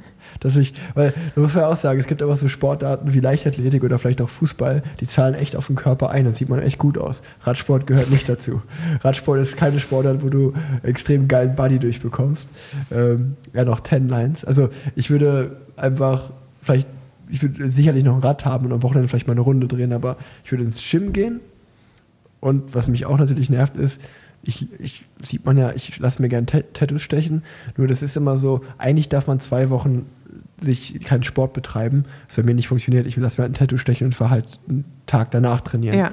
Es ist auch schon vorgekommen, dass ich von der Tattoo-Session nach Hause trainiert bin und so. Also wirklich direkt danach. Ne? Ja. Ähm, und äh, ich glaube, das ist so richtig stumpf gerade, ich weiß, aber es ist so, ja, ich gehe ins Gym und dann lasse ich mir ein Tattoo stechen und dann verfolge ich meine Projekte so ein bisschen. So, das ist so, das und ist noch einen durchziehen. das, das ist so äh, mein Gedankengang gerade. Aber wahrscheinlich macht man das eine Woche und denkt sich, wie langweilig ist mein Leben. Also Ja. von daher. Okay, aber es ist ja ganz gut, ähm, wenn man sowas hat, wo man sich drauf freuen kann. Ähm, jetzt eigentlich meine letzte Frage, vielleicht fällt mir danach noch was ein. Ähm, würdest du dem Radsport treu bleiben? Also kannst du dir vorstellen, sportlicher Leiter oder Performance Manager, Team Owner, irgendwas in der Form ähm, ja einfach zu machen oder vielleicht irgendwie einen Athletenmanager in einem Team, äh, in einem Team, also in einem bei einem Ja, ich weiß, was du meinst. Ähm, Manager sozusagen, Ja. ja, einfach ähm, Fahreragent. Ähm, ja oder einfach ähm, Ja, ja. so Li Liaison-Manager für ja, ja, ja. Also in welcher Form auch immer. Ich muss sagen, es ist, es ist wirklich, die Seite hat zwei Medaillen. Ich fange mal mit der negativen Seite an. Ich denke mir immer, wenn ich meine sportlichen Leiter sehe, wenn du gerade und gerade die, die vorher Fahrer waren, wenn du dein Leben lang Fahrer warst und schon immer zu Rennen unterwegs warst und all das, dann einfach ins Auto zu wechseln und als sportlicher Leiter hat man ja noch mehr Tage, ist noch mehr unterwegs und eigentlich wieder das Gleiche zu machen, nur dass man halt nicht mehr auf dem Rad unterwegs ist, was ja doch die schönere Seite wahrscheinlich ist als im Genau. Auto, einfach dasselbe weiterzumachen. Nee, kann ich mir null vorstellen, würde ich nicht wollen. Jetzt kommt aber die andere Medaille und das ist vielleicht super unsympathisch oder, also ich will nicht sagen arrogant. Ich glaube, ich wäre ziemlich gut da drin. Ich glaube, ich muss sagen, also nicht als, ich bin nicht unbedingt sportlicher Leiter. Ich glaube aber, ich wäre, sei es zum Beispiel ein Sprintcoach oder also wie man Leadout fährt, wie man Ja. sprintet, wie man irgendwie die, die, ähm, das habe ich einfach von meinem Vater halt krass gelernt, ne? Ja. Und habe gesehen, wie der das jahrelang gemacht hat. Zum Beispiel, das war für mich auch der beste Sprintcoach und der beste, den es jemals gab, war mein Papa bei Katjuscha. Ja. Niemand konnte besser einen Sprint analysieren oder schon von vornherein sagen, der Sprint wird auf der Seite entschieden, du musst dann da losfahren. Ich glaube, das könnte ich auch gut und tatsächlich auch äh, Teammanager-mäßig. Ich glaube, ja, also vielleicht ist das auch so aus der Sicht von einem Fahrer, wenn man sich denkt, so, wie kann man so viel falsch machen, wenn man in verschiedenen Teams war und sich dann denkt, okay, es kann ja nicht so schwer sein, so ein Team zu führen. Das denke ich mir halt oft. Wahrscheinlich weiß man natürlich auch nur die Hälfte und hat nicht mit jeder Kleinigkeit zu tun. Aber aus der Erfahrung, die ich, wahrscheinlich du ja genauso, dass du denkst, ich würde viel besser mit den Fahrern umgehen, ich würde viel besser kommunizieren, solche Dinge, Ja. denke ich. Also ich denke, ich könnte das ganz gut, auch weil ich das mein Leben lang mache. Aber ich kann es mir tatsächlich eigentlich nicht vorstellen, weil mich dann das Neue mehr reizen würde. Auf der anderen Seite kann es ja auch sein, dass du vielleicht drei, vier, fünf Jahre was Neues machst und es dich dann wieder zurück zum Sport Ja. zieht. Also von daher, never say never. Ja, ich denke auch, man sollte es nicht generell ausschließen für sich als Pfad, aber so aktuell, wenn ich mir die sportlichen Leiter anschaue, also man hat ja immer so mal diesen Moment, dass man sich beim Abendessen so umschaut und sich dann so denkt, könnte ich mir doch vorstellen, das jetzt zu machen? Und dann ich mir immer so, nee. Äh, Geht mir zum Beispiel beim Kommentieren so, auch ähm, wenn ich äh, Rennen schaue, denke ich mir, die besten Kommentatoren sind, wenn du die aktiven Fahrer reinholst. Weil es, nichts stört mich mehr, wenn ich ein Rennen schaue, als wenn die Leute sagen, Fahrer XY äh, attackiert gerade und ich sehe ganz genau, der ist es nicht, es ist ein anderer. Ja. Und wenn die auf die Nummern gucken und du merkst genau, wie die die Nummer jetzt lesen, okay, wer ist das und dann den Namen sagen. Ich kann dir ein Rennen anschauen, ich kann dir genau sagen, weil ich natürlich mit den fahre und Ja. ich weiß, wie die alle aussehen. Und wie, wie die treten. Also ich Genau. ja aus der Helikopterperspektive Ja. meistens sagen, wer so aus dem Wiegetritt, äh, im Wiegetritt aussieht. Ja, genau, ganz genau. Also du, du hast einfach ein Auge dafür, Ja. weil du tagtäglich mit den Rennen fährst. Und das geht dir natürlich aber sofort vor. In dem Moment, wo du deine Karriere beendest und du bist drei Jahre nicht mehr in dem Sport, gibt es ja schon so viele Newcomer, die wieder hochgekommen Ja. sind, mit denen du nie gefahren bist, die kennst du nicht mehr. Ja. Und dann musst du natürlich genau das machen. Dann musst du auf den Zettel schauen und dann musst du, äh, sagst du vielleicht mal den falschen Namen. Und das stört mich so extrem beim Kommentieren, wo ich mir denke, holt euch doch aktive Ra Fahrer oder Fahrerinnen rein, die können das, können, die, die kennen die alle, die können das super. Aber Stimmt. hey, Ja, also mir ist keine elfte Frage eingefallen, weil ich dir Alles aktiv Das zugehört habe. das waren auch sehr viele Ähm, gute Fragen. Deshalb belassen wir es jetzt dabei. Und wir haben auch schon über eineinhalb Stunden aufgenommen, Ah, ja. tatsächlich. Ey, ich hatte schon, ey, ich habe den ganzen Tag gequatscht heute, Stunde 40 im ersten Podcast. Ähm, hier, also ich will noch zwei Sachen hinten raus ähm, schnell anbringen. Es geht aber schnell. Ich Das habe auch nur noch eine Sache, Ja. die ich sagen will, aber ja, fang Ähm, du an. Das erste ist, äh, wer es auf Instagram vielleicht gesehen hat, Cycling Revolution. Ähm, wer es noch nicht gesehen hat, geht gerne mal vorbei. Tanja kommt auch in dem Trailer vor und wird sicherlich dann auch, falls das Filmprojekt mal realisiert wird, drin vorkommen. Ähm, wir, also wir, das sind die El Flamingo-Jungs, Johannes und Philipp und ich, wir haben einen coolen Trailer gemacht. Es gibt einen fertigen Pitch für eine Dokumentation oder eine, eher gesagt, eine Doku-Serie. Und wir haben das auf Instagram rausgehauen. Schaut euch gerne mal den Trailer an. Und ähm, ja, wenn da irgendjemand weiterhelfen kann, ähm, nur mal so gesagt, falls ihr euch fragt, womit denn eigentlich, uns ist am allerwichtigsten, dass das am Ende irgendwo gezeigt wird, wo es relevant ist. Sprich ein Streamingdienst, sprich ein Fernsehsender, was auch immer, weil wir sind uns relativ sicher, dass die coole Cycling-Community, die zum Beispiel auch hier den Podcast hört, ihr schaut euch das sowieso alle an, aber wir wollen ja auch noch neue Menschen erreichen und auch mit dem Radsportfieber infizieren. Und Cycling Revolution, der Name sagst, sagt es, äh, ja, es wird einfach über den Hype, der gerade um den Radsport herrscht, darüber soll eine Doku gedreht werden, eine Doku-Serie. Und ähm, wenn da irgendjemand helfen kann, irgendjemand Kontakte hat, wo man denkt, ey, äh, schickt mir gerne eine Mail, weil es wäre geil, wenn wir das Projekt realisieren könnten und jemanden finden, ja, einen relevanten Anbieter finden, der da sagt, wir zeigen das. Wir produzieren das äh, zusammen und zeigen das dann auf dem Sender XY. Das wollte ich noch einmal gesagt haben, den Shoutout. Und das zweite ist, ähm, dass sich der liebe Martin bei mir gemeldet hat. Und Martin hat ein sehr, sehr schönes Anliegen, was ich auch, ich würde dem Ganzen gerne mal ähm, ja, Raum bieten und äh, einen Shoutout machen. Denn Martin macht Training für die Kids. Und ich lese einfach mal die Nachricht vor, das ist viel besser, als wenn ich das erklären würde. Ähm, das Training findet im Rahmen des Landesprogramms Talentsichtung in Schule und Verein statt. Durch den Wegfall des Bahntrainings in Köln wurde es ins Leben gerufen. Das Training findet mittwochs von 17 bis 18.30 Uhr statt. Ab Oktober, sobald es dunkel wird, verschiebt es sich wohl auf den Samstag. Treffpunkt ist der Parkplatz am Karl-Scheurer Weiher am Eiffeltor, Militärringstraße 50997 Köln. Gerne kann man sich bei mir vorher melden, um alle Infos zu bekommen. M-Nitzschmann, das ist N-I-T-Z-S-C-H-M-A-N-N, at web.de. Ich packe das aber auch nochmal in die Show Notes, dann ist es viel einfacher für euch. Oder über die Landesverbandsseite NRW. Gefahren wird mit allen gel äh, geländefähigen Crossern und Mountainbikes. Das Training ist vereinsübergreifend und für alle Kids und Jugendliche ab circa 10, Jahr, äh, 10 Jahren möglich. Im, Vordergr Im Vordergrund steht dabei das cross-spezifische Techniktraining mit Blick auf den NRW Cross Cup. Ähm, das sind erstmal die wichtigsten Infos. Und ähm, ganz genau, also wie ihr gehört habt, ähm, bezieht sich das für alle Leute, die vielleicht in und um Köln wohnen oder auch in NRW wo, äh, wohnen. Wenn ihr Kids habt, die über 10 sind und ähm, ja, ihr denkt, wir bringen die da mal zum Training, macht doch damit. Wäre doch cool, wenn da eine coole Trainingsgruppe entsteht. Und ich packe das in die Shownotes, die E-Mails, äh, die E-Mail-Adresse und dann ähm, geht's ab. Ähm, also zum einen wollte ich mal als kleinen YouTube-Tipp äh, sagen, es gibt bei YouTube einfach O'Brien eingeben, also O-B-A-R-E-E. -E. Pete. Ähm, genau wie Pete O'Brien. Äh, und zwar geht es da um Graham O'Brien, der den meisten wahrscheinlich bekannt ist mit der Superman-Position. Ähm, und das ist so eine kleine halbstündige Doku über ihn und seinen Weltrekord und äh, seinen Weltmeistertitel und äh, auch was die UCI da so ein bisschen betrieben hat. Und super interessant, ähm, sehr inspirierend finde ich.